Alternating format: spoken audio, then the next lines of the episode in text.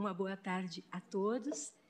Declaro aberta a 31ª sessão extraordinária do plenário do Supremo Tribunal Federal, neste 13 de outubro de 2022, saudando o egrégio tribunal, os ministros que aqui se encontram presencialmente, os ministros que se encontram por videoconferência, ministro Dias Toffoli, ministro Luiz Roberto Barroso. Saúdo também a senhora vice-procuradora-geral da República e as senhoras e os senhores advogados, os servidores, servidoras e todos os que nos assistem. Registro que há exatos dois anos em 13 de outubro de 2020, implementou-se a aposentadoria do eminente ministro Celso de Mello, nosso então decano, a nos privar, para desalento geral, da presença e do convívio enriquecedor com Sua Excelência, que pontificou nesta casa, com inexcedível brilho, saber enciclopédico e lucidez sempre decantados, em exercício impecável e paradigmático da jurisdição constitucional por mais de 31 anos, empossado que fora em 17 de agosto de 1989. Nada obstante, o ministro Celso de Mello permanece presente nessa Suprema Corte, que presidiu no biênio 1997-1999 e cuja missão institucional, por primeiro, definiu, com a costumeira maestria, uma vez indelével o seu legado para a jurisprudência da Casa, a fazer com que sua qualificada voz continue a ecoar na cotidiana invocação neste plenário dos votos e decisões memoráveis que proferiu ao longo de sua fecunda magistratura como juiz constitucional. Tive a oportunidade de dizer, quando estava no TSE, que as lições do ministro Celso de Mello nos encantam, não apenas quando, na vanguarda, com o dinamismo e a clarividência de, de que, impregnada sua sensibilidade, nos conclama a abraçar o novo que se apresenta na constante evolução do direito, mas também quando a sua experiência nos restaura a memória do que não devemos nem podemos esquecer, do que devemos afirmar e reafirmar e jamais silenciar. A exemplo, o respeito indeclinável à Constituição e às leis da República como limite inultrapassável a que se devem submeter os agentes do Estado de qualquer estamento e que é premissa do pleno exercício da cidadania. HC 152.752. A indispensabilidade de um poder judiciário independente para a liberdade dos cidadãos ADC 26, e a repulsa aos resíduos de autoritarismo ainda presentes na intimidade do poder, aos comportamentos que configuram inaceitável e perigosa transgressão da autoridade suprema da Constituição e do princípio fundamental da separação dos poderes. ADI 6062. Todos os processos da relatoria de Sua Excelência. Tais compreensões, digo eu, indispensáveis à vida republicana, foram plasmadas na jurisprudência dessa Suprema Corte, sob a égide da Constituição Cidadã de 1988, com o protagonismo do ministro Celso de Mello, cujo trabalho notável hoje repercutimos como herança pródiga em benefício de todo o povo brasileiro, sempre que nos inspiramos nos precedentes e decisões da lavra de Sua Excelência para o enfrentamento das questões e controvérsias novas e antigas submetidas a este Supremo Tribunal Federal. E essa busca de respostas no sólido repositório deixado pelo ministro Celso de Mello excede, excede em muito a simples deferência. Prestar-lhe o devido tributo é, mais do que homenagem, uma necessidade, pois, como até mesmo um gênio do quilate de Isaac Newton teria certa vez admitido, só é possível enxergar mais longe quando se sobe no ombro de gigantes. Nossa homenagem, nesse 13 de outubro, ao ministro Celso de Mello, ministro de sempre deste Supremo Tribunal Federal. Registro a presença neste plenário de estudantes de direito das seguintes instituições de ensino: Faculdade São Luís, Jaboticabal, São Paulo, Centro Universitário Unifatesi, Paranavaí, Paraná. Sejam muito bem-vindos e que tenham proveito com esta sessão. Passo a palavra agora à senhora secretária para que proceda a leitura da ata da sessão anterior. Ata da 30 sessão extraordinária do plenário do Supremo Tribunal Federal, realizada em 6 de outubro de 2022. Presidência da senhora ministra Rosa Weber, presentes à sessão os senhores ministros Gilmar Mendes, Ricardo Lewandowski, Carmen Lúcia, Dias Toffoli, Luiz Fux, Roberto Barroso, Edson Fachin, Alexandre de Moraes, Nunes Marques e André Mendonça.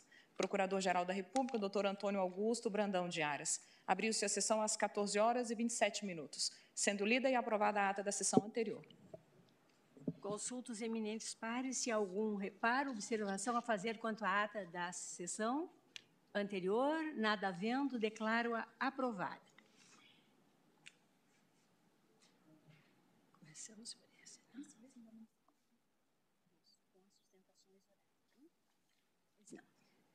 Senhores ministros, senhora ministra, chama julgamento agravo regimental nos embargos. Senhora presidente. Pois não. Com ministro. perdão pela interrupção, é, Vossa Excelência já está a pregoar o processo é, que não é da minha relatoria Sim. e o primeiro do feito é, indicado para a sessão de hoje é da minha relatoria, que são embaixo de declaração, ação direta e consolidada 7063, onde houve destaque do ministro Luiz Fux sua Excelência está retirando o destaque para que o feito seja devolvido no plenário virtual.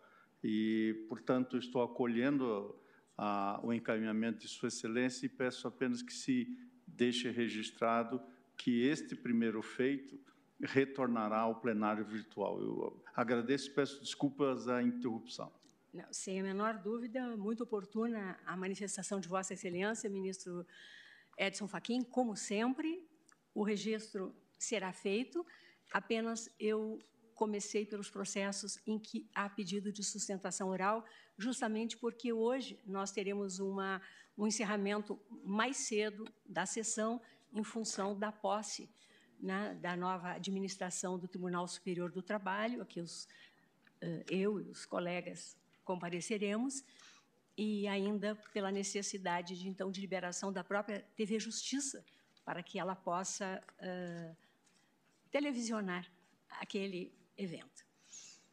Então, voltando, chama julgamento agravo regimental nos embargos de divergência, nos embargos de declaração, no segundo agravo regimental, no recurso extraordinário com agravo 873.804, procedente do Rio de Janeiro, sob a relatoria da ministra Carmen Lúcia, em que agravante o Sindicato dos Notários e Registradores do Estado do Rio de Janeiro Agravado, o município do Rio de Janeiro, interessado, Associação dos Notários e Registradores do Estado do Rio de Janeiro, a NOREG, e ainda com Amiticuri, Amicus, só um, com Amicus Curi Abraço, Associação Brasileira das Secretarias de Finanças das Capitais.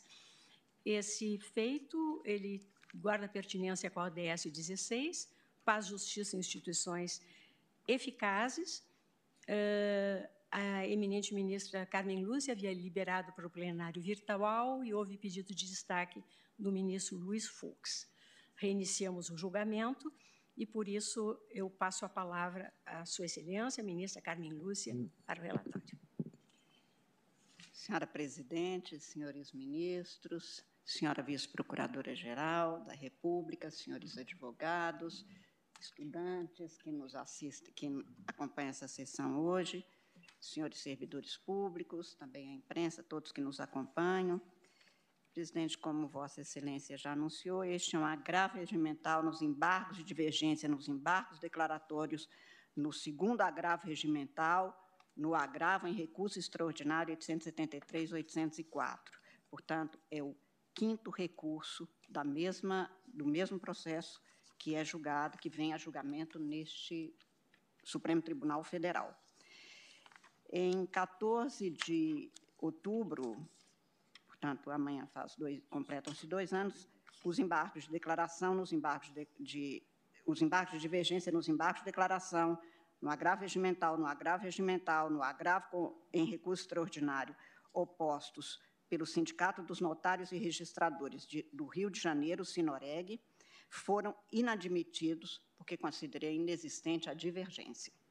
Publicada essa decisão, o Sindicato dos Notários e Registradores do Estado do Rio de Janeiro interpôs tempestivamente este agravo regimental, no qual o agravante repete os argumentos trazidos nos recursos anteriores. Sustenta que, diante da recentíssima decisão deste plenário do Supremo Tribunal Federal no recurso extraordinário 774-057, não, aspas, resta mais qualquer dúvida quanto à orientação predominante e consolidada dessa Suprema Corte acerca da mesmíssima questão jurídica, que é de manifesta que é manifesta a ilegitimidade da Procuradoria Jurídica para interposição de recurso extraordinário em controle concentrado estadual e segue nesta linha. Portanto, aqui o que se está que se está pondo em julgamento é exclusivamente essa questão processual que vem desde lá de trás e que se repete em todos os recursos, a despeito de a cada vez a parte dizer que não.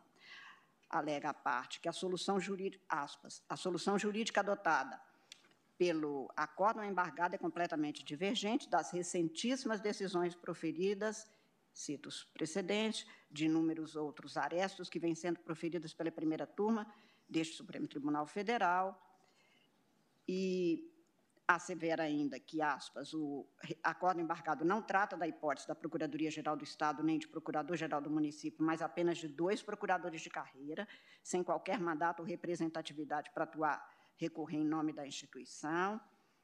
Fecho aspas.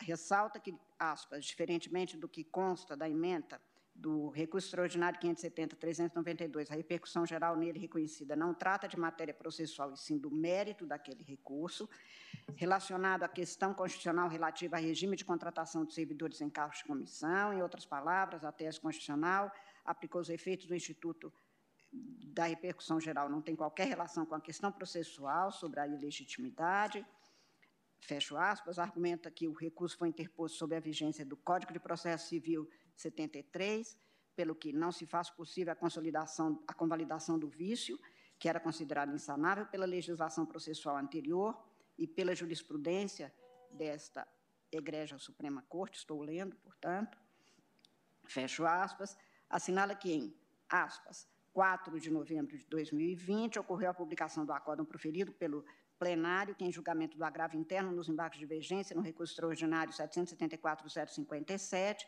reafirmou a sua jurisprudência no sentido de que é manifesta a ilegitimidade recursal dos procuradores jurídicos para interpor recurso em ações locais de controle abstrato de constitucionalidade. Fecho aspas. Intimado nos termos do parágrafo 2 do artigo 1021 do Código de Processo Civil, o município do Rio manifestou-se pela manutenção da decisão agravada, ressaltou que, aspas, a parte traz novos julgados, não citados nos embates de divergência em seu agravo regimental, alegando que os mesmos são recentes na tentativa de mostrar a divergência, mesmo que em momento posterior ao julgado.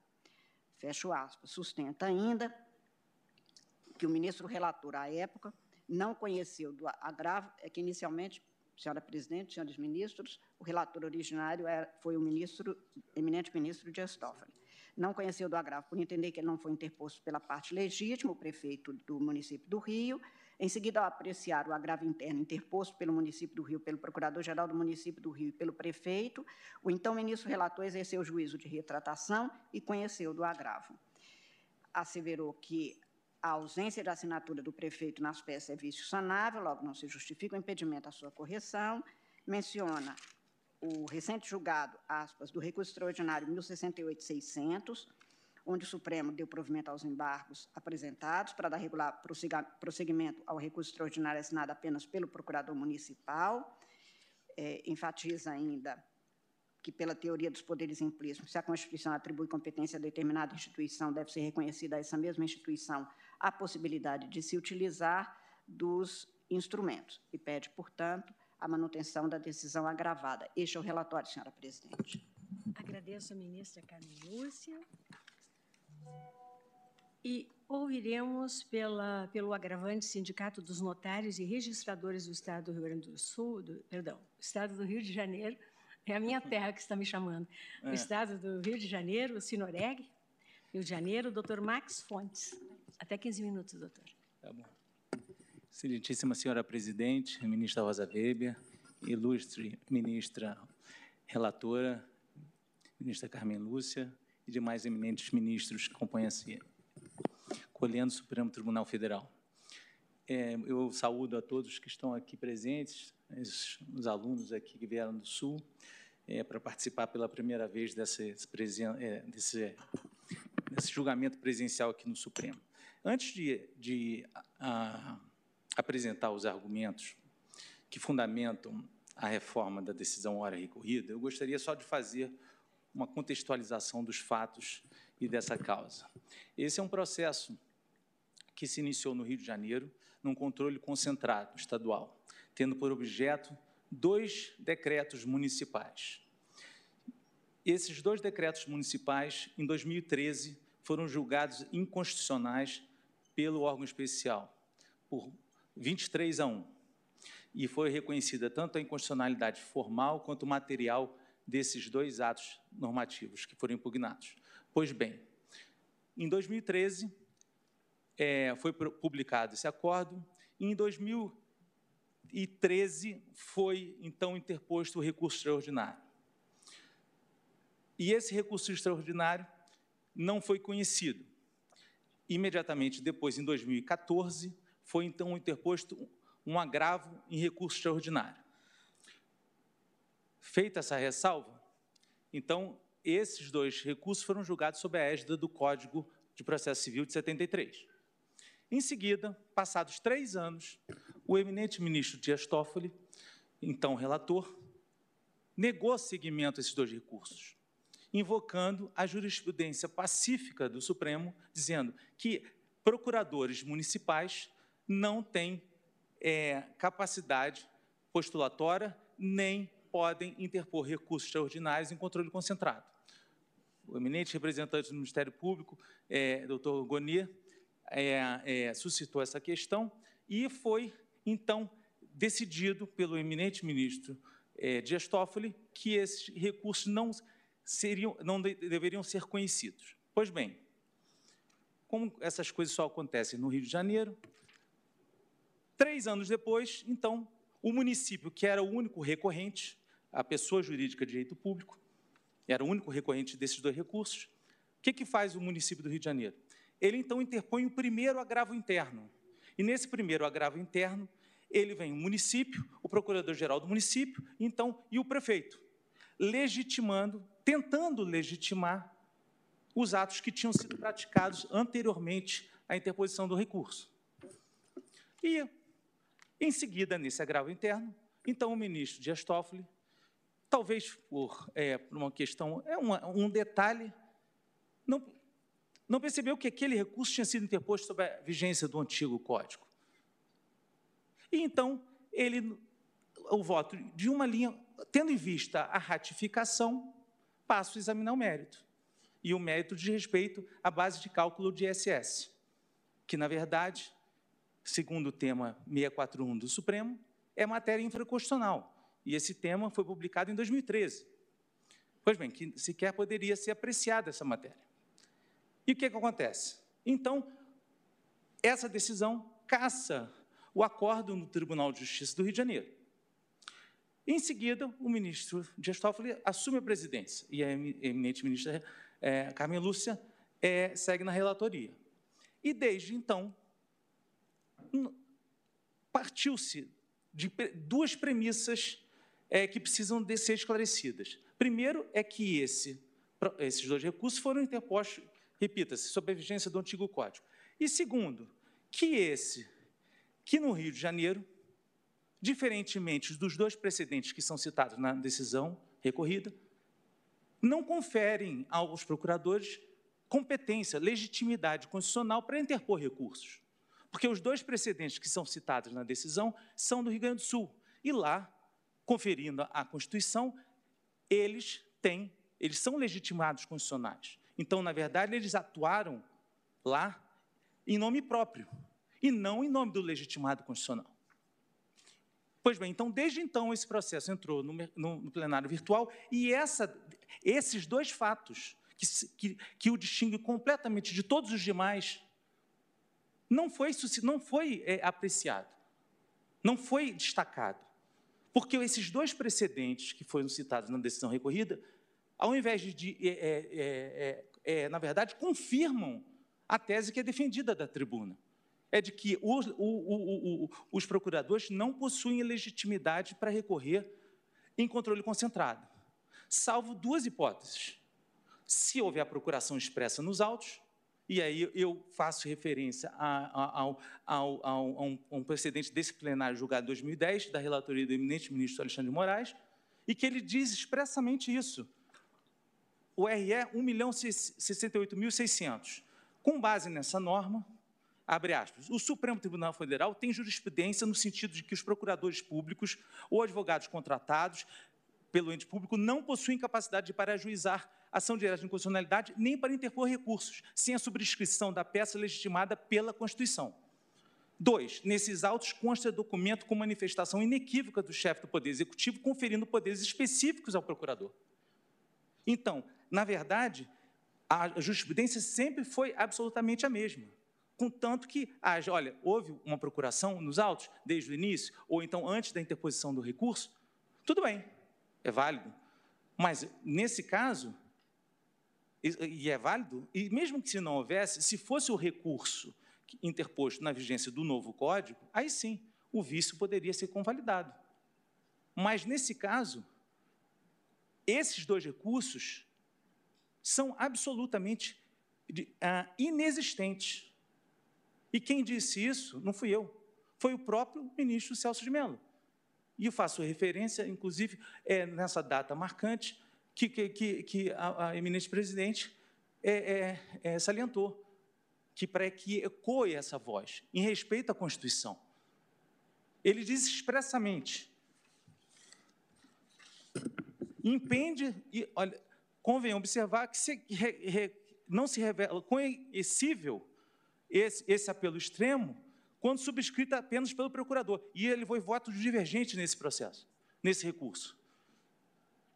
Porque ele, ele na hipótese em recorre, não em nome próprio, mas sim em nome do Estado e do município. E ele diz: isso porque a legitimidade do procurador-geral ou do município para interpor pertinente recurso em sede de controle de constitucionalidade, tal como reconhecido pelo plenário nesse precedente 570-392, que é citado nessa decisão recorrida, ele revela-se aplicável unicamente no caso em que, que a prática do ato processual de recorrer em nome próprio.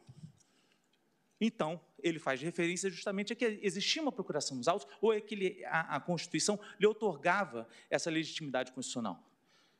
E, e nesse, nesse julgado, o eminente ministro Celso de Mello, ele cita precedentes de todos os ministros supremos, inclusive de, de 30 anos, de, de, de, de o ministro Galotti, ministro Carlos Veloso, é, é, é, Sidney Sanches, inclusive, reitera que recentíssima data, naquela época, continuava a ter esses precedentes. E o que, que nós fizemos nesses agravos regimental? Aqui está se analisando apenas os pressupostos de admissibilidade, porque a, a decisão recorrida entendeu que não haveria divergência e que o, o procurador teria legitimidade para recorrer. O que nós mostramos aqui no, no, no memorial, inclusive de, de peça número 237, é que tem pelo menos mais de 50 precedentes posteriores a esses dois precedentes que são citados na decisão recorrida. O que mostra que não existe.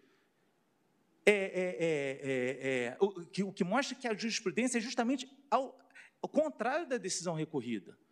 e a favor da tese que é sustentada aqui. E, e desculpe a franqueza, é que realmente nós tivemos que interpor cinco recursos para chamar a atenção desse, desse processo. Porque esse processo envolve é, é, questão de base de cálculo, envolve uns 400 cartórios no Rio de Janeiro, mas em todo momento, nos autos, inclusive hoje, que a procuradora, o, o, essa, o amigo escuro faz referência, ah, é um excesso de formalismo, ah, deve se aplicar o CPC. Quer dizer, ninguém está falando, primeiro, que não pode se aplicar esse CPC nessa hipótese. A gente está falando não de representação judicial, e sim de legitimação constitucional. Isso é um controle concentrado. Isso é uma fiscalização abstrata da norma. O próprio ministro Celso de Mello, nesse, nesse voto dele, tem 17 páginas, falando que, que esse processo não deveria, esse recurso não deveria nem sequer existir. Porque quem recorreu foi, foi o ente estatal, que não detém legitimidade é, é, é recursal, constitucional. Quer dizer, então, por todas essas razões, é que eu, eu enfatizo aqui da tribuna de que se esse recurso, se esses embargos de divergência foram postos, não foram conhecidos porque haveria que a decisão, o acordo, a decisão agravada estaria em, em, em sintonia com a jurisprudência do tribunal, com todo o respeito, não é isso que comprova, inclusive, o próprio memorial. Decisão de três meses. Aqui, três meses atrás, do eminente ministro Dias Toffoli. RE 1.298.670 como tem a outra DI também, julgado ano passado. Aqui, o ADI 5267, julgado em outubro de 2021. Abre aspas. Segundo a jurisprudência pacífica do STF, a legitimidade recursal e a capacidade postulatória são do próprio governador e não do Estado-membro ou do seu procurador-geral, muito menos de procuradores do Estado. Os precedentes invocados pelo embargante não se prestam a demonstrar alteração da jurisprudência supramencionada. E aqui é idêntico a esse caso. Ele diz assim: mesmo ciente do entendimento reiterado dessa corte a respeito da questão, a parte insistiu no protocolo do recurso assinado apenas por procuradores do Estado. E, como se não bastasse, providenciou tardiamente a ratificação da peça recursal. De todo modo, trata-se de vício não passível de convalidação anterior, porque justamente esse caso é de 73. Como todo, todos esses que são é, que têm sido proferidos mais recentemente é do CPC de, de, é, de 2015 e que admite-se uma, uma, uma, convalidação a posteriori. Aqui a gente, é, estamos a falar de uma questão de, de, de, tempo, é, do princípio do tempo reajado. Não pode-se examinar o recurso, a, verificar a, a, se o recurso preencheu os pressupostos de admissibilidade, não no julgamento, é no momento da interposição, que foi lá em 2013. Não pode, quatro anos depois, na verdade, é, é dez anos depois, praticamente nove anos, Chega, não, tem que se reconhecer por, por uma questão, ah, não, é uma mera subscrição. Não, não é uma mera subscrição. Ah, na verdade, quando se exige a, a, a subscrição do agente político, é porque ali, no controle concentrado, existe um, é, não somente por, pela natureza do, do, processo de fiscalização do Estado, mas também pela vontade política que precisa ser veiculada. Ali, aqui, essa Suprema Corte funciona como um, um, um órgão, como um processo legislativo negativo.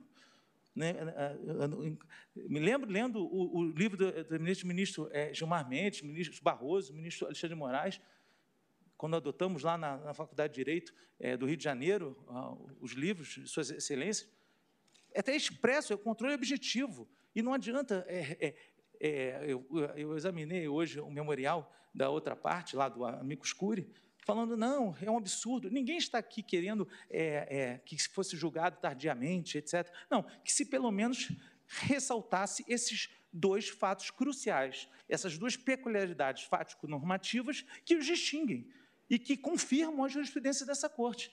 Não existe procuração nos autos, essa tentativa de ratificação ocorreu a posteriori. No próprio relatório da decisão recorrida está dizendo, ah, houve uma ratificação. Não, não houve ratificação. Houve uma tentativa de ratificação, porque não poderia ratificar algo que já tinha sido inadmitido pela decisão do eminente ministro Dias Toffoli.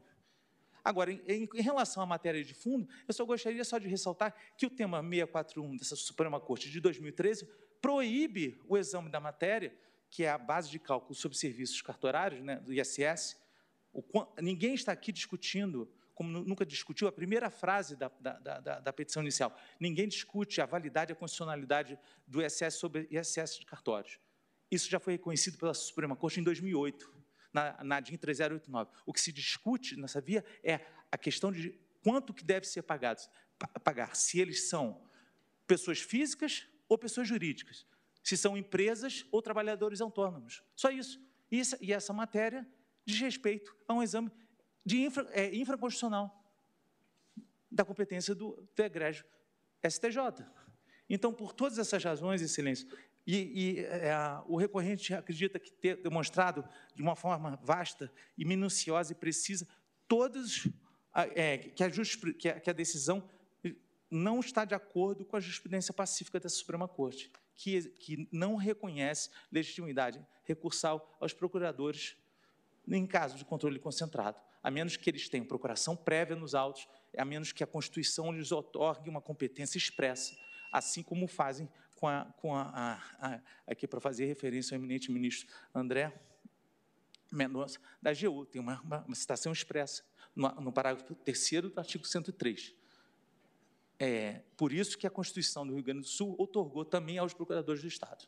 Então, feitas essas considerações, espera, pelo menos, que se dê seguimento a esses embargos de divergência para, assim, então, julgar o mérito é, posteriormente com um novo relatório. Tá bom? Muito obrigado, excelência. Agradeço ao doutor Max Fontes e passo a palavra ao doutor Diogo Lopes de Barbosa Leite, procurador do município do Estado do Rio de Janeiro. Também tem até 15 minutos para manifestação. Excelentíssima senhora ministra Rosa Weber, presidente dessa corte, excelentíssima senhora ministra Carmen Lúcia, relatora dos embargos de divergência, em nome de quem cumprimento os senhores ministros, ilustre membro do Ministério Público, servidores do tribunal, colegas advogados. Na qualidade de embargados, o município do Rio de Janeiro, o procurador-geral e o prefeito do Rio de Janeiro gostariam de expor alguns pontos que consideram relevantes para a solução dessa causa. Em primeiro lugar, trataremos das razões para a inadmissão dos embargos de divergência, na medida em que não existe divergência jurisprudencial atual sobre a matéria discutida no recurso. Em segundo lugar, caso se entenda pela admissão dos embargos de divergência, mostraremos o acerto da decisão embargada com base em quatro fundamentos. Um, porque está em consonância com a jurisprudência mais recente dessa Suprema Corte, que reconhece legitimidade aos procuradores para interposição de recurso em representação de inconstitucionalidade. Dois, porque ainda que consideremos a jurisprudência mais antiga da Corte, em que se discutia essa legitimidade, sempre se entendeu que o ato de interposição do recurso poderia ser ratificado pelo chefe do Poder Executivo, o que aconteceu nesse caso. Três, porque mesmo que se afirme que o ato de interposição apresenta um vício de forma, esse vício é sanável e em nada prejudica a contraparte, pelo que não pode ser por ela alegado.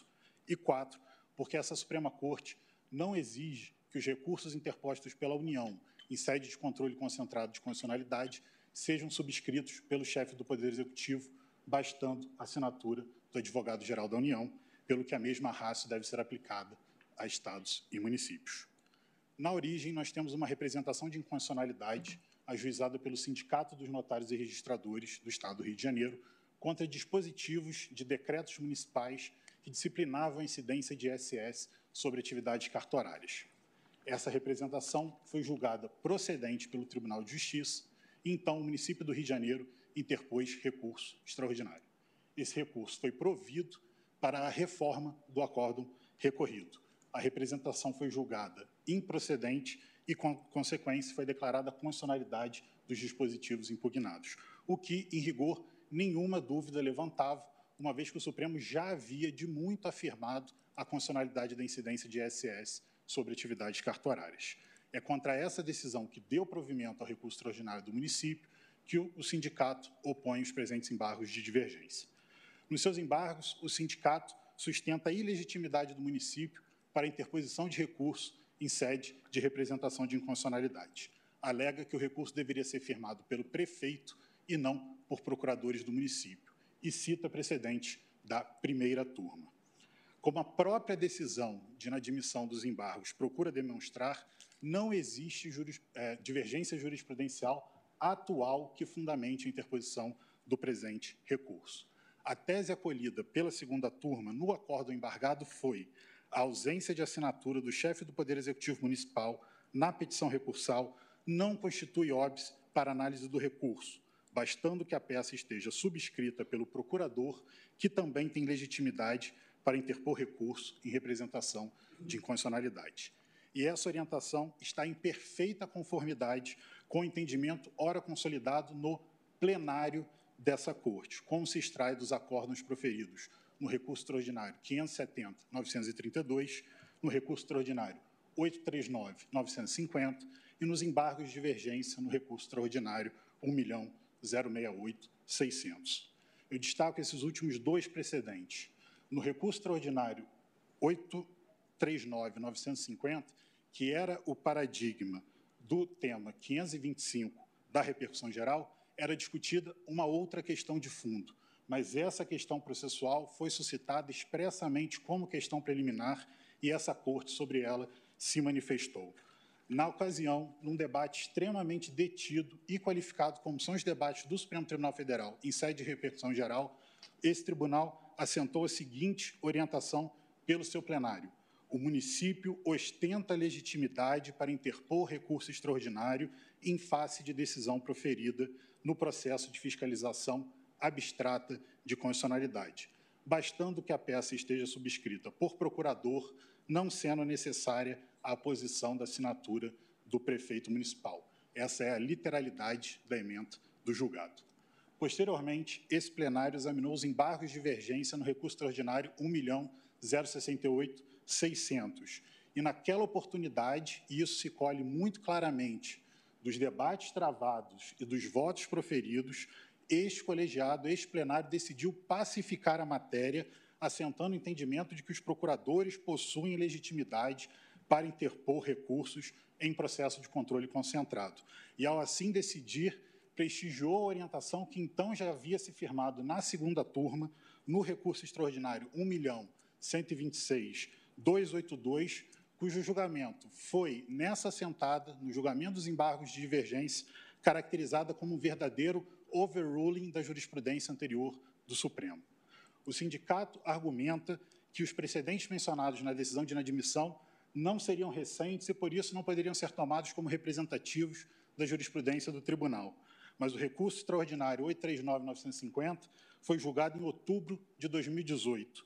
Os embargos de divergência no recurso extraordinário 1.068.600 foram julgados em junho de 2020 e o entendimento neles registrados foi replicado em diversos outros precedentes posteriores, inclusive de 2021, entre os quais eu destaco embargos de divergência no recurso extraordinário 459-689, também julgado por esse plenário.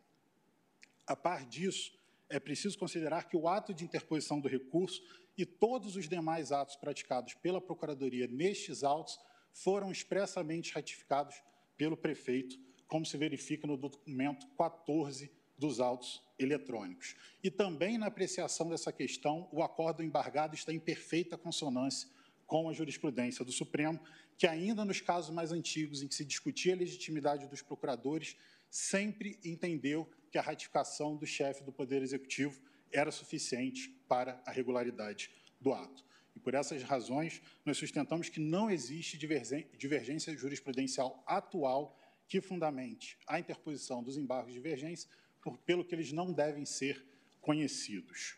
Mas caso essa Suprema Corte entenda que os embargos devem ser conhecidos porque ainda há dissídio a ser superado, sustentamos que o recurso deve ser julgado improcedente, mantido o acordo embargado que acolhe a orientação mais recente desse plenário no sentido da legitimidade dos procuradores. Mas mesmo que assim não se tenha por certo e se pretenda prestigiar o entendimento anterior, deve, ainda assim deve ser negado provimento aos embargos de divergência. Isso porque, como venho dispor, o prefeito ratificou todos os atos praticados pela Procuradoria nos autos, em conformidade com a orientação sempre presente, ainda nos julgados mais antigos, de que a ratificação pelo agente público bastava para sanar qualquer irregularidade. E aqui é preciso observar que a ausência de assinatura do prefeito nas peças protocoladas pela Procuradoria se deu exatamente em razão dessa oscilação da jurisprudência que houve no momento anterior. Por esse motivo, é absolutamente razoável que se conceda ao ente federativo a oportunidade de sanar, de corrigir esse vício formal, mesmo porque vícios formais são, por sua própria natureza, sanáveis. E não se argumente aqui que tal saneamento é uma prerrogativa assegurada apenas pelo novo Código de Processo Civil. Os, os princípios da instrumentalidade das formas e da efetividade da prestação jurisdicional há muito orientam o processo civil brasileiro. E a regularização de vícios de incapacidade ou de representação processual já era expressamente admitida no artigo 13 do antigo CPC. No entanto, esse saneamento deve ser possibilitado não apenas porque se trata de vícios sanáveis, mas porque esses vícios não trazem nenhum prejuízo para a contraparte do processo.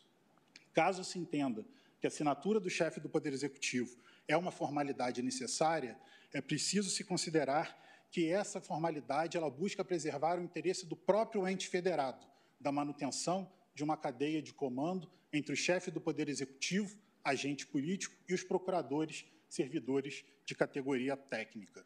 Logo, se o seu descumprimento algum problema gera, gera um problema interno ao próprio ente federado, mas não interfere de forma alguma na esfera jurídica de interesses da outra parte. E ausente qualquer prejuízo à outra parte, não haveria razão para que ela invocasse esse vício em seu favor e tampouco para que se decretasse a nulidade dos atos praticados. Por fim, e para que não reste qualquer dúvida acerca da correção da tese desse município, é suficiente se atentar à prática diária desse Supremo Tribunal Federal. Todos os recursos interpostos pela União em sede de controle concentrado de constitucionalidade são firmados pelo advogado-geral da União, quando não são firmados pelo secretário-geral do contencioso da AGU. E nunca, em nenhuma oportunidade, esses recursos são assinados pelo presidente da República, que nem mesmo ratifica essas manifestações. E em nenhuma oportunidade que se tenha notícia, esses patronos foram considerados parte ilegítima para recorrer.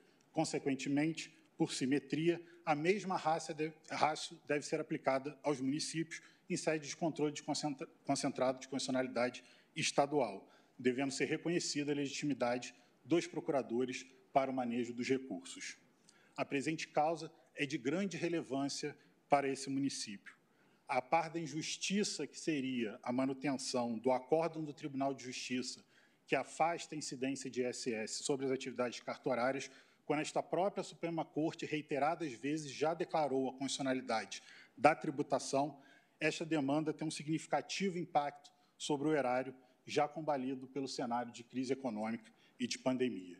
Estimativas da Secretaria Municipal de Fazenda sugerem que o afastamento da tributação de tais atividades gerará um prejuízo de aproximadamente 80 milhões de reais por ano, sem que se mencione o valor do passivo de cerca de 330 milhões de reais.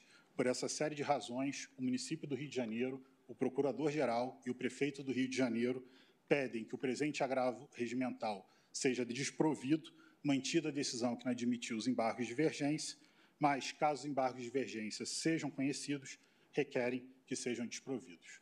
Muito obrigado pela atenção. Agradeço ao doutor Diogo Lopes de Barbosa Leite. E passo a palavra ao doutor Ricardo Almeida Ribeiro da Silva, que falará pelo Amicus Curiae, Associação Brasileira das Secretarias de Finanças das Capitais, a BRASF, por videoconferência, no mesmo prazo, doutor. Obrigado, excelentíssima senhora ministra Rosa Weber, presidente do Supremo Tribunal Federal, excelentíssimos senhores ministros presentes, excelentíssima senhora relatora, ministra Carmen Lúcia, é, eminentes colegas que me antecederam, todos os presentes, servidores do Supremo e demais que assistem.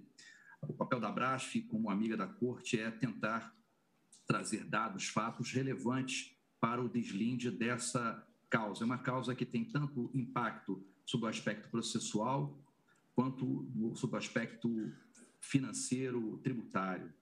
Uh, e eu peço, uh, Vênia, para começar, me referindo exatamente a uma das falas do colega que iniciou sustentando da tribuna.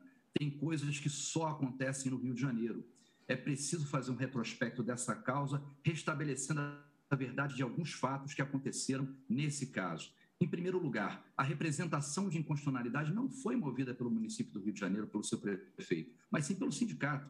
O prefeito do Rio de Janeiro sempre defendeu sancionou a norma, editou a norma, jamais se manifestou contra ela, ou seja, a favor da sua constitucionalidade, defendeu a norma a todo momento junto ao Tribunal de Justiça do Estado do Rio de Janeiro. E a matéria, vejam Vossas Excelências, não é sobre base de cálculo. Não é uma tentativa de induzir que essa matéria é infraconstitucional e, a rigor, já foi também julgada pelo Supremo Tribunal Federal, não só na DI 3089, mas no RS 756-915.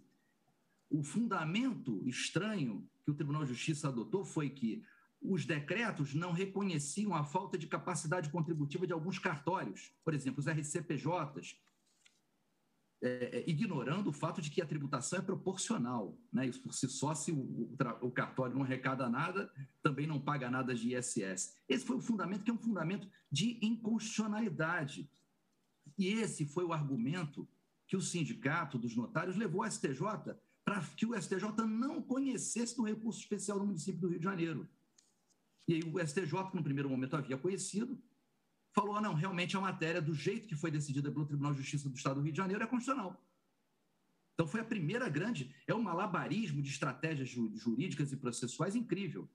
E aí ficou restando o recurso extraordinário do município do Rio de Janeiro. Quando se foi discutir o recurso extraordinário, o Sindicato dos Notários falou: não, a matéria é infraconstitucional, só diz respeito à base de cálculo. Então, quero chamar a atenção a esse tipo de conduta processual e que vem se repetindo agora em relação à questão da legitimidade da Procuradoria-Geral do município do Rio de Janeiro. Então, quero ressaltar, em primeiro lugar, em adendo ao, ao ilustre colega que me antecedeu, doutor Diogo, né, que fez, enfim, pontuou muito bem né, os fatos jurisprudenciais, mas alguns outros que eu acho que ajudam a esclarecer esse tema, que é de interesse de todos os municípios recorrentes ao Supremo Tribunal Federal. Primeiro, não é, portanto, diante dessa da, da, da, do questionamento que não foi feito pelo município do Rio de Janeiro, o município não está questionando a constitucionalidade da norma, pelo contrário, né, todos os recursos sempre ratificaram a constitucionalidade da norma. Então, não se trata de aplicação dessa jurisprudência a essa hipótese concreta. E mais do que isso, ao contrário do que foi também sustentado pelo doutor Fontes, a, a lei orgânica do município do Rio de Janeiro dá, por força de lei, não precisa de procuração, no artigo 107, inciso 24, competência e capacidade para o procurador do município representar o prefeito, não só o município do Rio de Janeiro. Está expresso desde, a, desde 1991 na Lei Orgânica do Município do Rio de Janeiro, isso está juntado aos autos, está lá transcrita a literalidade da norma. A PGM tem, do Rio de Janeiro, legitimidade e capacidade para representar o prefeito. Portanto, dispensaria qualquer procuração. Bom, com relação ao fato de ser um recurso interposto antes do CPC vigente, como bem destacado, a instrumentalidade das formas, né? A, a, o embrião do princípio da primazia da decisão de mérito, que agora está estampado no CPC e que se aplica imediatamente, né? é, já seria suficiente para espancar qualquer dúvida, que é uma tentativa realmente de não deixar o Supremo Tribunal Federal conhecer essa matéria, ou de ver preservada a autoridade da sua decisão, né? reiterada a decisão de incidência e de capacidade contributiva dos notários. O que nós trouxemos, então, Excelência, só para concluir esse tema processual agora, é, é, é, que além da primazia e da ratificação de todos os atos, né, ratificação, inclusive excessiva dos atos pregressos, nem necessitaria, porque a PGM tem competência expressa, todos os atos do prefeito são no sentido da cobrança e da rigidez das normas. Quer dizer, é uma demasia, um formalismo que eu acho que nem no período performance se exigiu né, no Império Romano. Então, é tentativa de se impor isso à corte, o conhecimento de uma matéria de tamanha importância. Mas, enfim, a, a, além dessas questões processuais, é, é, é, preciso também retomar aquela primeira frase de que tem coisas que só acontecem no Rio de Janeiro. Somente no município, no município do Rio de Janeiro, hoje, é que tem esse tipo de situação de cartórios não pagando ISS no Brasil. E mesmo no município do Rio de Janeiro, nós juntamos com os nossos memoriais de hoje de manhã, números recentes me foram entregues pela Secretaria Municipal de Fazenda do Rio de Janeiro, mais da metade dos cartórios já pagaram seus passivos e vem pagando o ISS corrente. E sabe por quê, Vossas Excelências? Desde 2005, a lei estadual, desde 2015, a lei estadual 7.128, ela já autoriza, não só reconhece, mas já autoriza que todos os cartórios repassem nos seus emolumentos o custo adicional do ISS por fora. Ou seja, além dos emolumentos, eles também repassam. Então, eles já vêm cobrando o ISS do usuário de serviços. Mas muitos né, não é a maioria, pelo menos isso hoje, não vem recolhendo, vem de maneira recalcitrante essa quantidade enorme de recursos, procrastinando o fim deste agravo é, é, em recurso extraordinário já provido, muito bem provido por Vossa Excelência, ministro Dias Toffoli, né, de maneira muito clara, né, preservando a autoridade das decisões de mérito da Corte num tema de tamanha importância. Então, por que, que o Rio de Janeiro vai ser essa ilha né, de isenção judicial tributária? É realmente inexplicável isso. Como é que a gente continua a, em 2022, a lei é de 2000 é, é, a, lei, a, lei do ISS é de 2004, nós estamos aí praticamente há 20 anos lutando para cobrar ISS dos cartórios. E o Brasil, praticamente todo, menos o Rio de Janeiro, se adequou a isso. Mas continuamos assistindo a esse tipo de recurso com filigranas, com falta de ratificar, com, com falta de assinatura de recurso, quando os recursos foram todos ratificados pelo prefeito do Rio de Janeiro, quando não é o município que está questionando a constitucionalidade da norma, pelo contrário, né, a norma editada pelo próprio município é uma norma de decreto, uma norma de decreto que simplesmente tem efeito declaratório do que diz a lei municipal. Quer dizer, é, é, é, é, é uma inversão completa de. de, de foi uma decisão de inconstitucionalidade do Tribunal de Justiça do Rio de Janeiro, não só a contrário senso, mas foi uma declaração de inconstitucionalidade por omissão. Estamos diante de uma declaração de inconstitucionalidade por omissão, porque não se previu na lei um critério de descrime para os cartórios que teriam menor capacidade contributiva. Esse foi o fundamento. É inacreditável. Então, nós temos que trazer, por dever de ofício, como amigo da corte, né, essas informações, porque elas são fundamentais para o deslinde dessa matéria, tanto processual quanto de mérito em relação à incidência tributária desse imposto, que é tão caro. Né? E nós sabemos hoje a capacidade contributiva na lista dos maiores contribuintes do Brasil de imposto de renda dos dez primeiros, sete são donos de cartório. Né? Então, por que, que essa classe continua né, de só no Rio de Janeiro ao pagamento do ISS devido aos municípios? E mais, o município do Rio de Janeiro reduziu a alíquota ao mínimo. Hoje a alíquota não é mais de 5%, é de 2%. Deu anistia, remissão parcial para que eles pagassem o passivo e muitos se enquadraram. Quer dizer, o que mais fazer para que essas é, é, pessoas paguem o imposto devido? né, pela sua atividade, que é uma atividade privada lucrativa, né, que são serviços hoje que estão listados na lista de serviços de ISS, e quando o Brasil inteiro praticamente se adequou à norma.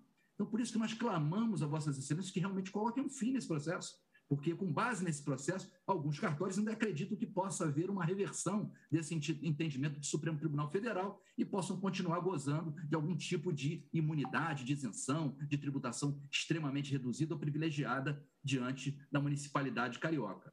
Portanto, Excelências, parece que, enfim, temos aí fatos né, bastante relevantes e mais do que suficientes para espancar de vez essa pretensão de reversão das seguidas decisões dessa Suprema Corte. Né? Só pedidos de destaque, num, nós colocamos isso, foram 17 petições tentando tirar de pauta, tentando tirar de plenário. Por que isso? Para que isso? Né? Por que evitar que essa matéria seja conhecida, já tão escandida que foi pela Corte? É um abuso de direito, de recurso, né? Estamos aqui falando já há 10 minutos, quando a Corte poderia estar decidindo uma matéria muito mais relevante do que essa, que já está reiteradamente decidida. E por isso eu não quero mais tomar o tempo da Corte, de Vossas Excelências, e encerrar aqui a minha manifestação, acreditando que, de uma vez por todas, o Supremo Tribunal Federal irá colocar um ponto final nessa discussão e permitir. Né? Eu entendo até que alguns cartórios ainda acreditam, né? olha, tem um recurso pendente, então vamos aguardar, e não fazem o recolhimento como a grande maioria hoje já vem fazendo. Eu agradeço muito a atenção de Vossas Excelências e confio na decisão do Supremo Tribunal Federal de desprovimento de todo e qualquer recurso que tenha sido interposto pelo Sindicato dos Notários do município do Rio de Janeiro. Muito obrigado. Eu agradeço ao doutor Ricardo Almeida Ribeiro da Silva e devolvo a palavra à eminente relatora, ministra Carmen Lúcia, para voto. Muito obrigada, presidente. Cumprimento o doutor Max Fontes, doutor procurador do município do Rio, doutor Diogo, também agora, o doutor Ricardo Almeida Ribeiro da Silva, pelas sustentações orais. Acho que a matéria que já tinha sido relatada fica claro. Aqui estamos falando de uma sucessão de recursos interpostos aqui. O doutor Max disse da tribuna que precisou de cinco recursos para chamar a atenção deste Supremo Tribunal. É, o, o, a matéria foi julgada inicialmente duas vezes pelo ministro presidente Dias Toffoli, por mim, pela segunda turma. Portanto, não é possível que nós não tenhamos, aspas, tido a nossa atenção chamada. Cinco recursos foram interpostos com a matéria, que é isto e só isso que está nos embargos de divergência. O, os procuradores recorreram, o ministro Dias Toffoli decidiu, o prefeito do Rio ratificou a petição, leio, senhora presidente, e já no voto, o que o ministro Dias Toffoli, na presidência e na segunda vez de exame, com todo cuidado, tanto que exerceu o juiz de retratação, afirma, decisão, município do Rio de Janeiro, procurador-geral do município do Rio, prefeito do município interpõe tempestivo agravo regimental contra a decisão em que não conhecido agravo, sob o argumento de que este recurso e recurso extraordinário não foram interpostos por parte legítima. Informam que o, os agravantes informam que o prefeito municipal, aspas, ratificou todos os atos praticados pela municipalidade ao longo do presente feito, fecho aspas secundárias, aduzem que todos os demais recursos foram julgados no mérito, sem que fosse aventada a suposta irregularidade processual. Afirmam que, aspas secundárias, o ilustríssimo prefeito, que tem legitimidade para recorrer, não foi intimado do acordo, que julgou procedente a representação, com apoio no artigo, nos artigos tais, que antes de negar seguimento ao recurso interposto, deveria ter sido concedido prazo, etc. Afirma o ministro Dias Toffoli na sequência. Decido. Exerço o juízo de retratação, haja vista a existência de ratificação pelo prefeito do município do Rio, que tem legitimidade para interpor os aludidos recursos dos atos praticados. Passo a analisar o recurso extraordinário com agravo. E analisou Contra essa decisão do ministro Dias Toffoli vieram agravo e agravo e embargos e embargos de divergência, e decidido este, vem agora embargos, o agravo para este plenário. Eu, de pronto, já digo que estou votando no sentido de negar provimento a este agravo, senhora presidente. Acho que não assiste razão jurídica ao agravante, como assentado na decisão agravada, este aspas, o Supremo Tribunal Federal firmou o entendimento pela admissibilidade do recurso extraordinário ratificado pela, pelo legitimado para sua interposição. Pelo julgado recorrido, reconheceu-se que a ausência de assinatura do prefeito na petição recursal não constituiria óbice para análise do recurso, bastando seja a peça subscrita pelo procurador, que também tem legitimidade para interpor recurso em representação de inconstitucionalidade. Não se há cogitar, portanto, de comprovação de divergência, porque a decisão agravada está firmada no sentido do que decidido pelo plenário deste Supremo Tribunal, o que já veio em, no recurso, nos memoriais, agora de novo aqui. Por exemplo, aos seguintes, seguintes julgados, no mesmo sentido da decisão que, a, que agora é agravada. Aspas, por exemplo, do ministro Dias do ministro Luiz Fux, plenário no Diário de Justiça Eletrônico de 2 de abril de 2020, recurso extraordinário com repercussão geral reconhecida, direito do consumidor, recurso interposto em face do acordo no Tribunal de Justiça, no exercício de controle abstrato de constitucionalidade, legitimidade recursal doente público, desnecessidade de assinatura do chefe do Executivo na petição, instrumentalidade processual. Como eu, eu transcrevi, senhora presidente, deixo de fazer a leitura. Também de minha relatoria, no recurso extraordinário 570-392, já de 2015, portanto, antes dos precedentes mencionados, recurso extraordinário, repercussão geral, visto formal de iniciativa, norma coerente com os recurso extraordinário provido, Procurador-Geral do Estado dispõe de legitimidade para interpor recurso extraordinário contra acórdão do Tribunal de Justiça, proferido em representação de constitucionalidade, e transcrevo também. Ainda que se pudesse admitir que não parece admissível mais, ter havido vício na apresentação de, da peça recursal, o que não ocorre na minha compreensão na espécie, o município do Rio de Janeiro afirmou que, aspas, ao apreciar o agravo interno interposto, eh, no bojo do qual este último ratificou to todos os atos praticados pelo município no feito, então o ministro relator exerceu o juízo, como eu acabei de ler da, da decisão do ministro Dias Toffoli é, como assentado na decisão agravada, não há conflito nem divergência entre as decisões, porque os núcleos decisórios adotados ativeram-se ao que versado em cada processo. Este Supremo Tribunal Federal assentou que, para a caracterização da divergência jurisprudencial, é indispensável trazerem os precedentes apontados em situação fática jurídica idêntica apreciada pelo acordo embargado, o que também não se tem na espécie, estou citando, por exemplo, do ministro Gilmar Mendes deste plenário, o agravo de instrumento, o, o agravo regimental, no agravo de instrumento 594-380, com agravo, embargos declaratórios e embargos de divergência. Também, é, no mesmo sentido, e deste plenário, do ministro Celso de Mello, agravo regimental, nos embargos de divergência no agravo regimental, no área 966-211, descumprimento do dever processual de proceder ao confronto analítico, sucumbência recursal, não decretação no caso ante ausência de condenação de verba honorária, abuso do direito de recorrer, também transcrito no meu voto. Os argumentos que foram apresentados, senhora presidente, senhores ministros, são insuficientes para modificar a decisão agravada, demonstram apenas inconformismo e resistência ou recalcitrância da parte em permitir que o Poder Judiciário brasileiro ponha termo a processos que se arrastam em detrimento da eficiente prestação jurisdicional. Eu estou votando no sentido de negar provimento ao agravo regimental, presidente. Muito obrigada, ministra Carmen Lúcia. Passo a palavra ao ministro Luiz Fux, que apresentou destaque. Boa tarde, senhora presidente. Muito boa tarde a todos os demais integrantes da Corte. Parabenizar os advogados pelas brilhantes sustentações que foram aqui empreendidos.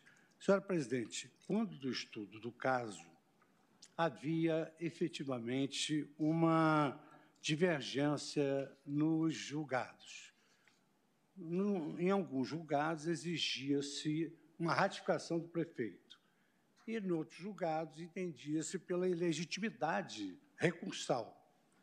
E esse quadro ele permaneceu. Então, na síntese que fiz da oportunidade, e o que me interessei mais foi para a pacificação da questão processual. E também destacar que o destaque é um dos poderes do relator, insindicável pelas partes, pelos advogados em geral. Então, o advogado diz assim, o processo tem um destaque. Isso é um poder do relator insindicável, como também não há sustentação oral, e os advogados vieram aqui e fizeram sustentação oral. Então, naquela oportunidade, o que mais me chamava atenção não era nem a divergência, era a questão em si. Ou seja, no meu modo de ver, sob o ângulo processual, o, o processo se revelava um instrumento a serviço do direito. Então, há o princípio da instrumentalidade das formas, padre nulité sangrive. E esse princípio foi considerado uma das regras processuais mais belas do mundo num colóquio em Portugal. Então, eu não consegui entender por que, que o prefeito tem de assinar a petição. Segundo lugar, não há nulidade sem prejuízo. Essa questão formal não interfere em absolutamente nada na questão de fundo. E hoje, e como sempre, é, houve uma preocupação pela primazia da resolução da questão de mérito. Então, a questão passou a ser a esse aspecto formal que a relatora ora apresenta. E eu verifico que, posteriormente, houve realmente uma prevalência, porque ainda vamos encontrar alguns acórdãos que se desviam desse caso. Eu, na época, inclusive, votei vencido quando se discutia isso, porque se deu pela ilegitimidade recursal e eu não entendia, entendia que havia legitimidade. Por quê?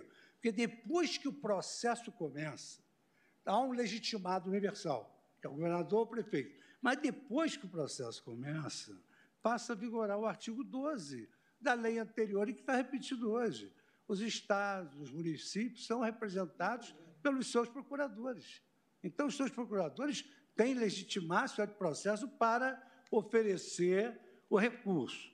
E a ministra Carmen, agora, ela destaca que não há mais essa divergência.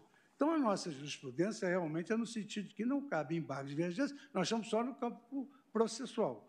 Não cabe embargo de divergência quando a jurisprudência do tribunal se fixou no mesmo sentido do acórdão embargado, que é a decisão do ministro Dias Toffoli. Então, diante dessa questão processual que já se firmou e que é efetivamente a tese que eu sustentei e restei vencido aqui no Pleno, não há ilegitimidade recursal do procurador firmar um recurso em ação de controle concentrado. Como nós estamos a distritos, a essa questão processual, eu, com esses argumentos, a súmula 168, artigo 12 do Código, pretérito e repetido atualmente, e a regra da instrumentalidade das formas, eu acompanho integralmente a ministra Carmen Lúcia, mas entendi, dentro do meu, é, digamos assim, da minha percepção insindicável, inquestionável, que deveria haver um destaque para que pudéssemos discutir essa matéria.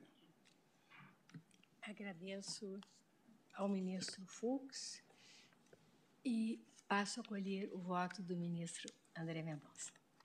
Minha saudação, ministra presidente, ministra Rosa Weber, meus cumprimentos também, eminente relatora, ministra Carmen Lúcia, aos demais pares, à nobre vice-procuradora-geral da República, doutora Lindora, aos advogados aqui presentes, em especial aqueles que pronunciaram suas sustentações orais, aos estudantes de direito, e a todos aqueles que nos acompanham. De forma bem breve, senhora presidente, acompanho integralmente a eminente relatora, no sentido de não provimento do recurso, apenas consignando que é, o poder e a legitimidade dos advogados públicos, no caso dos procuradores de município, para mim decorrem de lei e, ainda que houvesse, o que não é o caso, alguma divergência sobre isso, eu entendo que não haveria maiores discussões a respeito desse assunto.